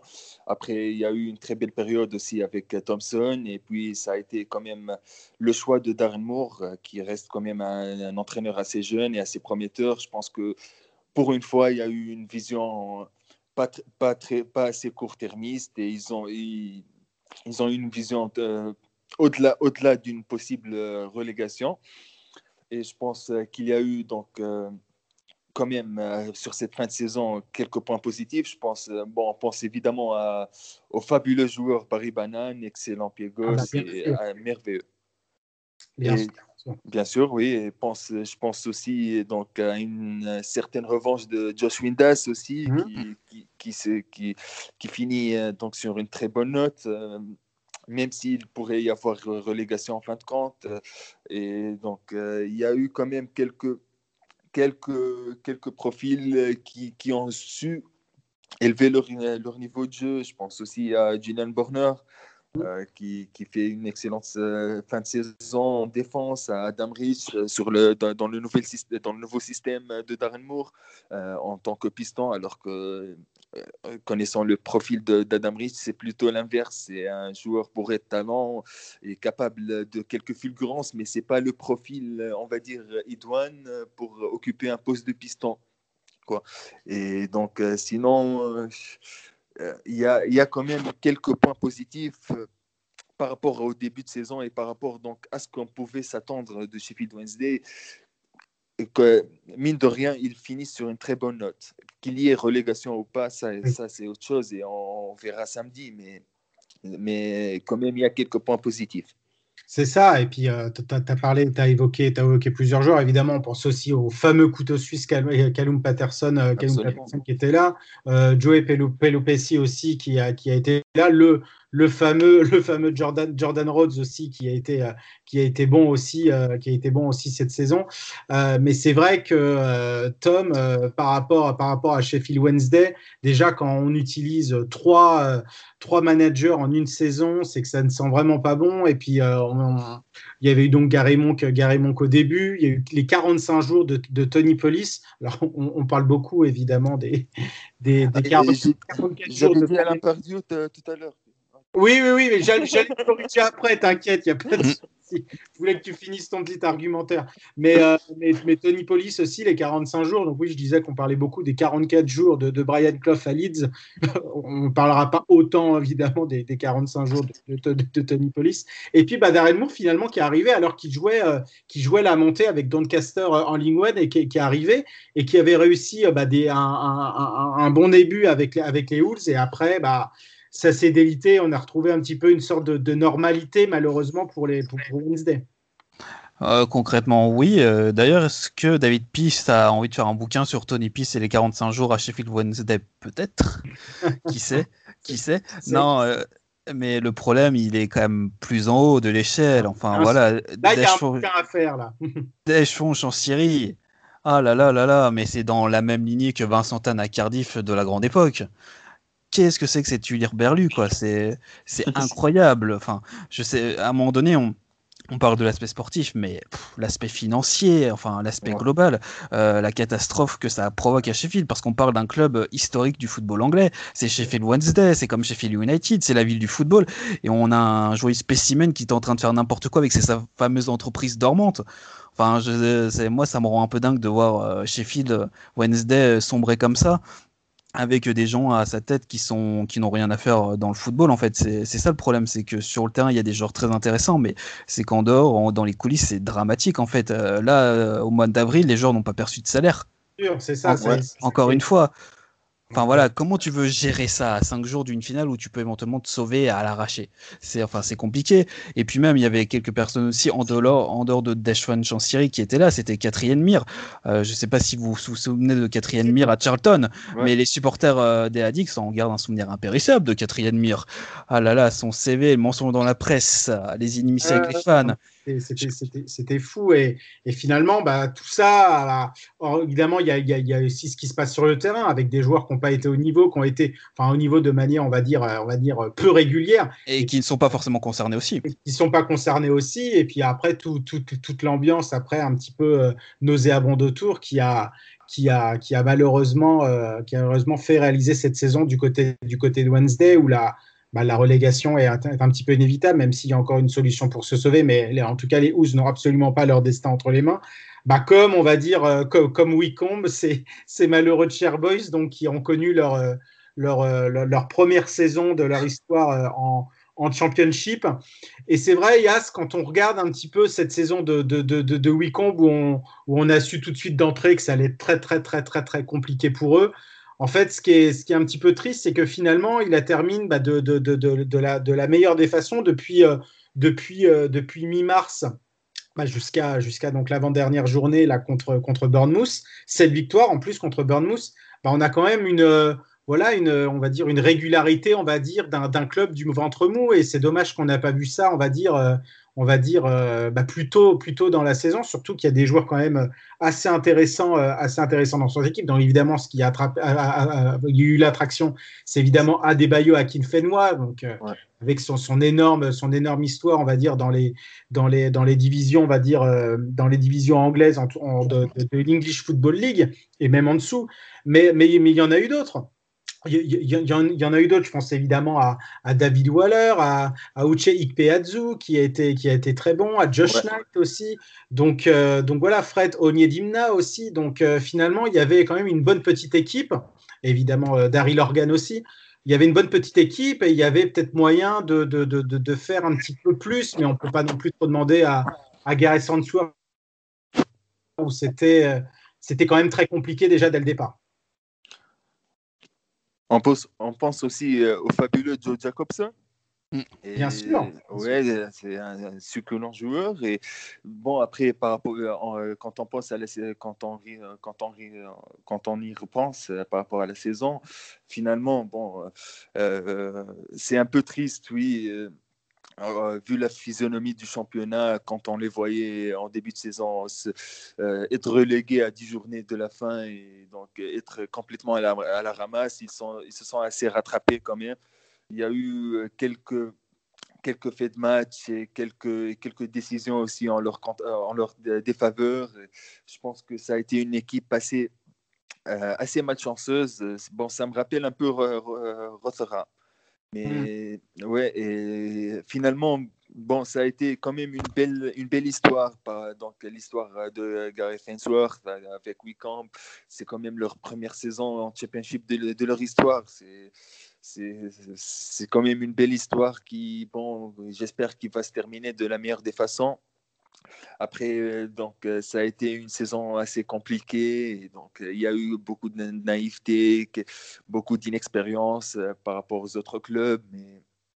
Mais, finalement, ils se sont assez, bien rattrapés. Donc, par rapport au maintien ça va être très très compliqué, mais c'est déjà ça de prix de jouer le maintien à la dernière journée. On ne sait jamais, on a vu euh, des scénarios assez fous. On va pas quand même, euh, on va pas quand même écarter l'éventualité d'une euh, ou d'un maintien de, de week-end. C'est vrai, c'est vrai. Et finalement, euh, bah, ça, reste, ça reste quand même d'être très, très, très compliqué. Avant de revenir un petit peu sur les, sur les modalités de la, dernière journée par rapport à ces équipes-là, un petit mot, euh, Thomas, sur, sur Birmingham City. Euh, bah, C'était une équipe où, en fait, bah, qui a lutté toute la saison, dans la, quasi dans la zone de relégation, juste, au, juste au-dessus, mais qui était concerné par cette lutte-là. Et tout a changé, on va dire, quand, quand Hector Caranca, qui aurait dû normalement, euh, normalement être, être licencié bien avant par rapport aux résultats. Donc, euh, donc a été licencié justement, euh, justement à la, à la mi-mars et où c'est Lee Boyer qui a repris, qui a repris le flambeau. Lee Boyer qui était toujours en place du côté, du côté de Charlton et donc qui était aussi du côté de Charlton la saison dernière quand les, quand Charlton était, quand les étaient en, en championship. Et c'est vrai que depuis la nomination de, de, bah, de, de, Lee Boyer, ça a été quand même, bah, ça a été vrai, un, vrai soulagement. Il n'y a eu que deux défaites, bon, un 3-0 contre Watford, mais c'était limite un peu logique. Et puis, bah, c'est vrai, un 4-0 contre, contre Cardiff, ou peut-être que la pression, elle, été un petit peu, un peu relâchée. Mais après, il y a eu quand même, il y a eu quand même cinq, victoires qui ont permis, euh, qui ont permis aux Blues finalement bah, de respirer et d'être, euh, d'être sauvés. Exactement, en fait, bah, l'arrivée de Libover euh, a servi d'électrochoc à une équipe qui était en panne d'idées, en fait.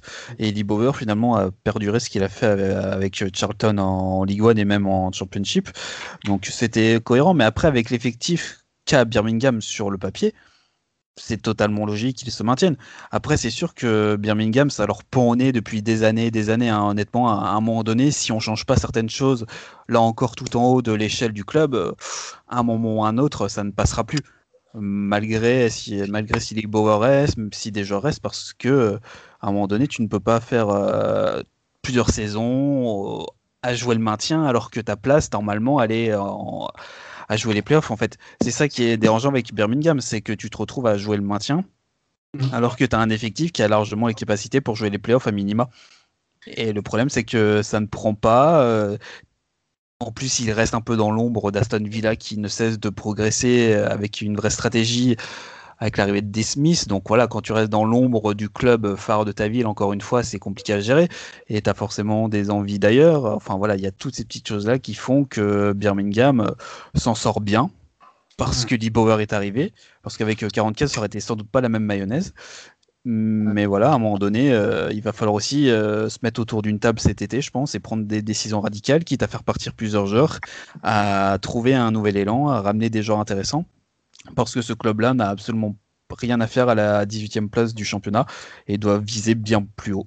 D'où justement la frustration, la frustration des fans bah, par rapport à la situation de Birmingham. En tout cas, voilà, le, club, le club est, sauvé, euh, est sauvé euh, bah, bien avant les dernières journées et, va pouvoir un petit peu se reconcentrer un petit peu sur, sur, bah, ce qu'il y a de, bien à faire pour, pour Birmingham City. Concernant cette dernière journée pour la lutte, pour la relégation, c'est là où il y a vraiment évidemment de, l'enjeu, même si euh, ce sera plus évidemment une battle entre Derby County et, et, Derby, bah, qui justement qui, se, qui accueillera Sheffield Wednesday Sheffield Wednesday, Rotherham qui ira à, qui ira à Cardiff, donc Sheffield Wednesday je l'ai dit, et puis euh, et puis et puis Wycombe qui ira à l'extérieur à, à, Middlesbrough. Pour pour pour Wycombe c'est assez c'est compliqué parce qu'il faut quand même un score fleuve euh, du côté de, du côté de la, de, la, de de, de, de, pour et puis des, des, résultats assez favorables par rapport à, par rapport à Derby, Rotherham et puis Sheffield Wednesday.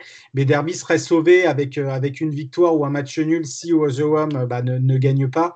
Et les Millers, en fait, ont besoin d'une victoire et bah, espérer que, que, Derby fait match nul ou, perd. Et si, par contre, les deux sont à 44, 44 points, ça sera avantage aux Millers qui ont une meilleure. Différence de but euh, moins inférieure, ouais. Exactement. Donc, euh, donc tout, tout l'enjeu sera là.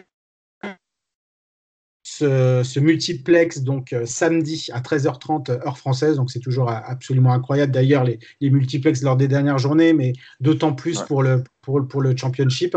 Et en ce qui concerne les les, les demi-finales les demi-finales de playoffs ça sera le, le, le 17 mai et le retour le 22 mai pour une finale, ce sera bah, la même journée que, la finale de la Ligue des Champions entre, entre City et Chelsea. Ça sera donc le samedi en début d'après-midi ou 15h, il me semble. Donc pour, pour, pour cette saison du, du, Championship, on va revenir sur bah, les prix justement de, de, cette saison, de cette saison avec le meilleur joueur, bah, euh, Emiliano Gondia, avec Timo Pukki et Ivan Toney qui étaient aussi nominés. Le manager, c'est aussi Norwich, enfin, ça concerne aussi Norwich, c'est Daniel Farke. Le Young Player, c'est Michael Hollis. Il y avait aussi Max Aaron, c'est Hervé Elliott. Donc, euh, que, peut-être Yass pourra, pourra aussi nous parler, qui, qui, le suit très attentivement. Et après, par rapport à cette équipe type, donc on a Asmir Begovic, dans les buts, le back four, donc Max Arons, Grant Hanley, donc de Norwich aussi, Sean Morrison de Cardiff, Sean Morrison qui a fait une excellente saison, on aurait pu mettre aussi peut-être Francisco Sierralta, Adam Massina aussi à gauche de Watford, au milieu, donc c'est un 4-3-3, au milieu Emiliano Bondia Norwich, Michael Hollis Reading et Alex Mowat Barnsley. Et devant, Arnaud Danjuma Bournemouth, Timo Pukki Norwich et Ivan Toney euh, Brentford.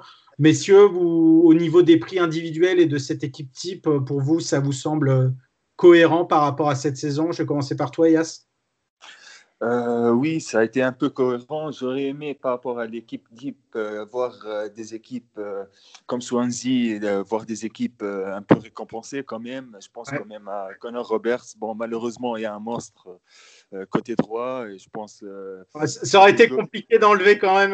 quand même. Oui, malheureusement, mais par rapport au côté gauche aussi, je pense que Callum Styles aurait pu prétendre à une place. Bon, finalement, ouais, finalement, il y a eu Adam Massina. Bon, c'est un peu le problème avec euh, ce, genre d'Anze. Bon, je pense que euh, il a un peu l'état d'esprit que euh, c'est un peu l'esprit Fantasy Club ou, ou EA Sports, vous voyez. Donc, trois milieux un peu, ils sont un peu complémentaires et c'est une formation pas assez équilibrée. Bon, finalement, ils ont récompensé les 11 meilleurs et c'est assez logique.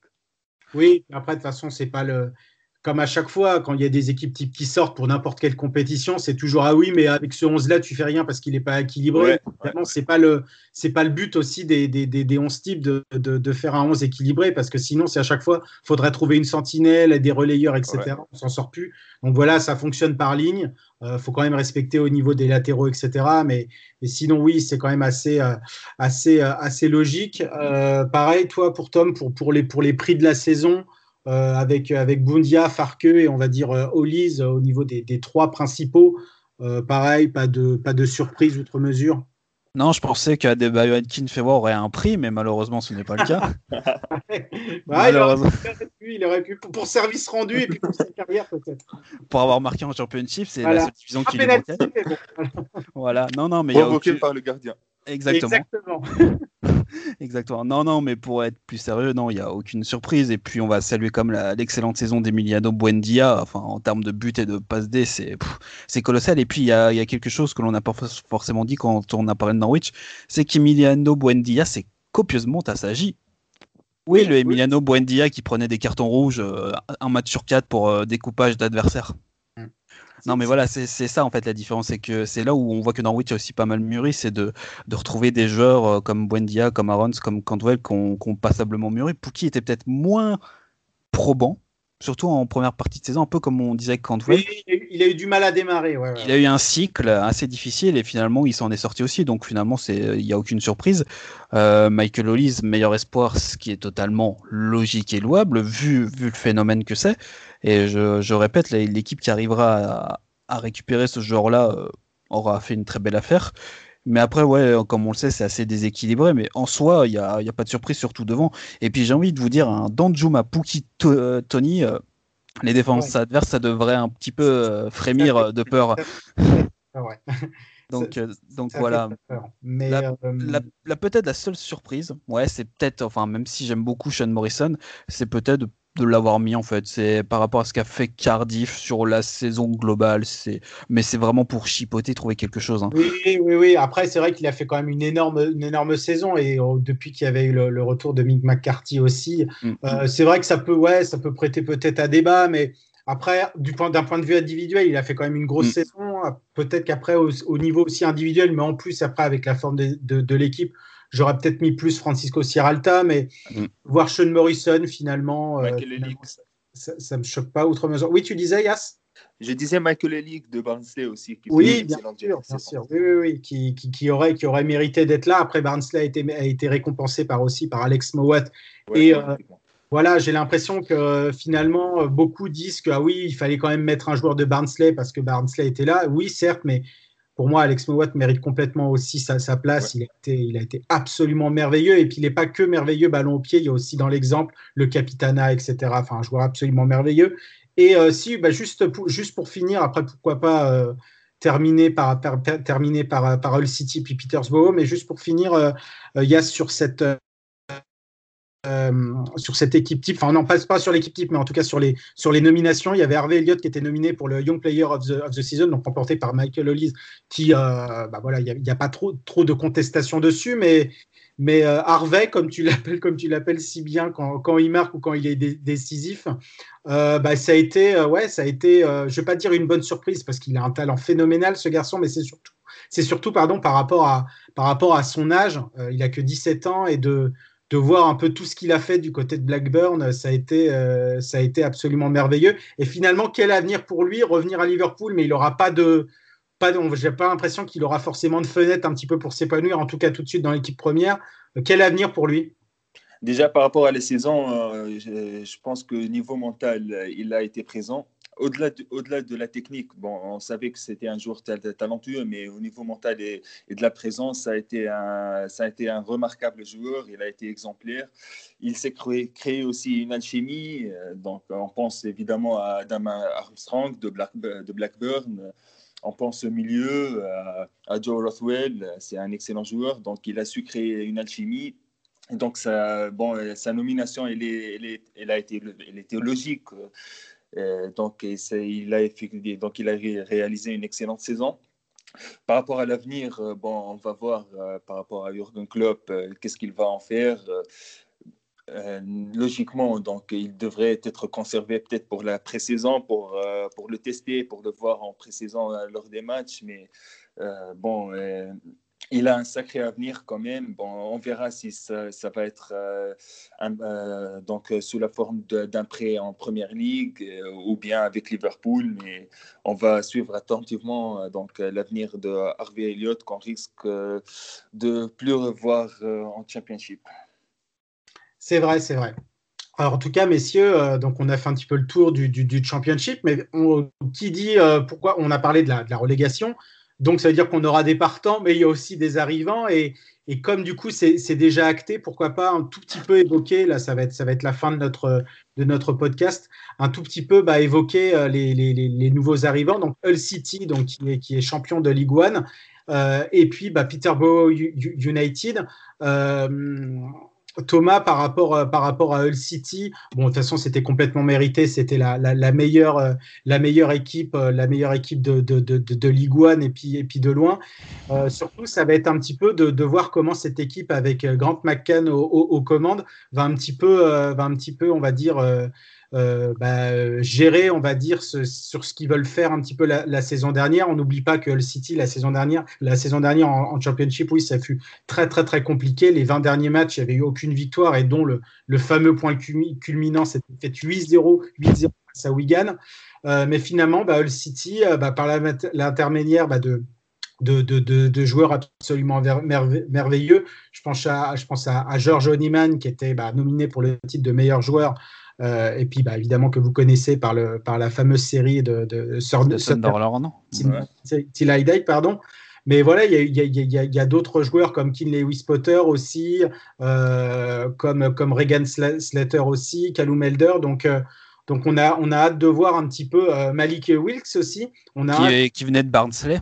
Qui venait de, qui venait de Barnsley, bien sûr. On a hâte un petit peu de voir voilà, ce, que les, ce que les Tigers vont faire. Ah bah ça concrètement ils reviennent euh, un petit peu, euh, j'avais presque envie de dire par miracle parce que je m'attendais pas forcément à ce qu'il euh, soit autant devant. Toi, sincèrement, avec les deux dernières saisons qu'il venait de vivre, c'était compliqué. Enfin, les descentes successives, la gestion cataclysmique de la famille Alam, encore une grande famille de, de propriétaires en Angleterre.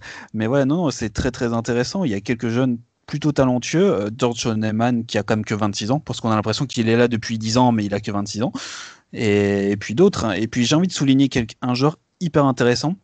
Enfin, un joueur hyper intéressant. Intéressant à mes yeux, c'est Josh Madgenis. Josh Madgenis qui, qui a commencé gardien de but. Qui a commencé gardien de but en Écosse. Bien sûr. Et qui ne marquait jamais plus de 8 buts par saison et qui a atteint 18 buts cette année par, par je ne sais quel miracle, mais c'est merveilleux parce qu'en plus il a retrouvé la sélection nord-irlandaise, euh, qui plus est. Euh, donc, euh, donc ouais, non, non, saison très intéressante offensivement. euh, avec pas mal de joueurs prometteurs. J'attends de voir si ça perdure en Championship, mais il y a, y a, des choses à faire et on verra ce que donnera Grand McCann, qui est aussi un entraîneur assez jeune, qui a que 41 ans. Donc, euh, donc pourquoi pas voir quelque chose sur la durée, en espérant que la famille Alam ne fasse pas n'importe quoi, par pitié. Quoi, comme ils ont l'habitude de faire aussi ces dernières années. Donc ouais, ouais, on a. Laissez le club tranquille, voilà. laissez les supporters faire ce qu'ils ont envie de faire parce que Hull, ça reste quand même une équipe assez intéressante euh, sur le papier, avec un bassin de fans intéressant, un stade plutôt sympatoche. Euh, voilà, donc il y a des choses à faire et on espère que Grand McCann va pouvoir perdurer euh, ce qu'il vient de faire cette saison avec, euh, avec les Tigers. Grand McCann donc avec, euh, avec les Tigers, comme Darren Ferguson avec, avec, avec Peterborough United, donc Darren Ferguson, le fils de, de, de, Sir Alex. Yas, bah aussi, pareil, Peterborough United, l'une des meilleures équipes de, de, de cette saison. On pensait qu'il y aurait un, un, mano à mano peut-être avec, euh, avec Sunderland et puis Lincoln City. Et finalement, bah, les poches ont, ont réussi, euh, ont réussi un petit peu à, à, faire un petit peu cavalier seul, euh, à cavalier seul jusqu'à, enfin en tout cas vers la, la, la, la fin de championnat. Euh, mais en tout cas, ils ont dans leur équipe, pareil, des, des joueurs absolument fabuleux. Bah, évidemment, les, les, premiers noms qui me viennent, déjà, c'est Johnson Clark Harris, qui, qui, a été le meilleur buteur et qui a été le, le désigné le, le, meilleur joueur, le meilleur joueur de, de, de, de, Ligue One. Tiriki Dembele, évidemment aussi. Euh, Sami Somsdik aussi, qui a, été, qui a été absolument incroyable. En fait, ce trio-là, c'est difficile, c'est compliqué enfin, de, de, de, résumer que Peterborough par rapport à ce trio-là, mais c'est vrai que c'est un peu par rapport à eux et par rapport peut-être aux, amateurs qui, regardent un petit peu le championship et puis les divisions, on va dire, inférieures Ligue 1 et Ligue 2 en France. Euh, c'est par rapport à ces trois-là que vraiment la, saison de, de Peterborough s'est un petit peu construite. Ben, déjà, comme, comme l'a dit euh, Thomas en début de podcast, c'est euh, par, par, rapport à, au comparatif Peterborough et, et Brentford. Oui, bien sûr. Que, ouais, c'est un club euh, qui opère très sérieusement déjà sur le marché. Et donc, on pense évidemment à, à Clark Harris et à son excellente son excellente saison, euh, 31 buts, euh, meilleur joueur comme tu l'as dit. Donc c'était et on part, on part de, du remplaçant d'Ivan Tony. Bien et sûr. Donc c'est aussi dans la continuité du travail effectué par les dirigeants de Peterborough. On pense aussi à un joueur que forcément Thomas adore euh, voir jouer, c'est Jack Marriott.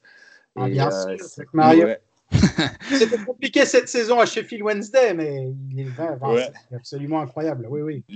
L'ironie, c'est que Wednesday, Sheffield Wednesday joue contre leur, le club parent. Mais on verra. Mais par rapport à la saison de Peterborough, donc euh, évidemment, c'est euh, c'est une sorte d'évolution naturelle. Quoi. Donc, euh, il y a eu, y a eu euh, des, des saisons assez assez convaincante. Bon, ça a été, ça n'a pas fini sur une euh, sur une montée. On pense évidemment à la, surtout à la saison dernière. Euh, on, on, on, donc euh, on espérait les voir de retour en Championship. Bon, finalement, ça a été pour, pour cette saison avec un finish assez mémorable à London Road sur, sur un scénario assez fou contre, contre contre Lincoln City. Donc, finalement, bon, ça a été une, une très bonne récompense pour Ferguson et pour Peterborough. Et on a hâte de voir un petit peu ce que, ce que les poches aussi vont faire, vont faire en, en championship. Et si je peux me permettre, Geoffrey Dis-moi, dis-moi. Bien évidemment, on va aussi euh, rapidement parler de, des équipes qui sont encore candidates pour euh, la troisième euh, place qualificative en championship. Parce qu'on a évoqué rapidement certains clubs, mais il y a encore quelques équipes. Donc il y a Blackpool qui est assuré, Sunderland et Lincoln City également qui ont donc 3 des 4 euh, billets pour les playoffs. Et la dernière place se joue entre Portsmouth, Oxford United et Charlton euh, ce week-end. Donc voilà peut-être un autre club historique qui pourrait potentiellement remonter parmi euh, Sunderland, Portsmouth et peut-être Charlton. Donc voilà, c'était juste pour évoquer ça, puisque le City Peterborough s'est acté depuis quelques jours. Exactement, et tu, as bien fait, tu as bien fait justement d'en parler, puisque évidemment il y a des gros noms de, dessus. Évidemment, quand on parle de, 1, on pense tout de suite évidemment aux deux mastodontes bah, qui ont fait, qui ont fait un petit peu rêver la première, la première ligue euh, bah, lors des années 2000 et un petit peu 2010. Bah, c'est Sunderland et puis et puis et puis Portsmouth. Euh, et puis bah oui, c'est vrai que ça va être intéressant de voir un petit peu ce que ce que ces playoffs aussi vont nous donner. Et puis avec bah, l'énorme remontée aussi de, Blackpool avec Nick Critchley, qui était l'entraîneur des, U23 à, Liverpool et qui fait un travail absolument sensationnel. Donc, ça va être aussi un petit peu intéressant de voir, euh, de voir, euh, de voir ce qui va se passer par rapport à ces, à ces playoffs de, de, de, Ligue One. Bah, messieurs, en tout cas, merci. On a été complet. On a été plus, euh, plus long que je ne le pensais, mais c'est vrai qu'en même temps, euh, je me suis dit que évoquer tout ça et un petit peu aller plus dans le détail, bah, ça prenait plus de temps que prévu. donc, en tout cas, j'espère qu'on a quand même été complet. Évidemment, par rapport au, championship, on a plus évoqué bah, ce qui intéresse plus évidemment les auditeurs, donc les, meilleures équipes et un petit peu la lutte pour la relégation. Il y a encore pour où il y a encore un petit peu d'enjeux. De, on n'a pas pu évidemment traiter les, équipes du, milieu de tableau, évidemment, sinon le podcast ferait, ferait 10 heures. Mais en tout cas, on pourra, on pourra peut-être y revenir, soit vraiment dans un podcast complètement où on fera un bilan des autres équipes qu'on n'a pas, qu'on n'a pas évoquées. Euh, mais je pense qu'on fera plutôt ça euh, à partir de la, de la saison prochaine où on fera un podcast régulier euh, par rapport au Championship, où pareil, on évoquera aussi ce qui se passe un petit peu dans les, en Ligue 1 et puis en Ligue 2, la Ligue 2 qu'on n'a pas, qu'on n'a pas non plus évoqué.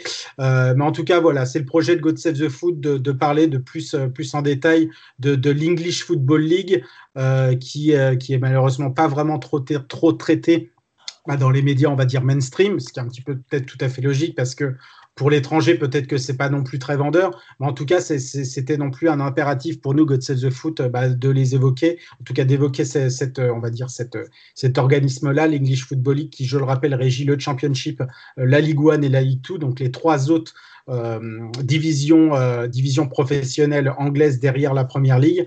Euh, donc voilà, c'était un petit peu un impératif et on voulait quand même vous offrir ce, ce, euh, cet épisode-là juste avant la, dernière journée qui se déroulera, euh, qui se déroulera le 8 mai, plus après, euh, comme je vous l'ai dit, les, les playoffs et puis la, finale en, le, reste, le reste du mois.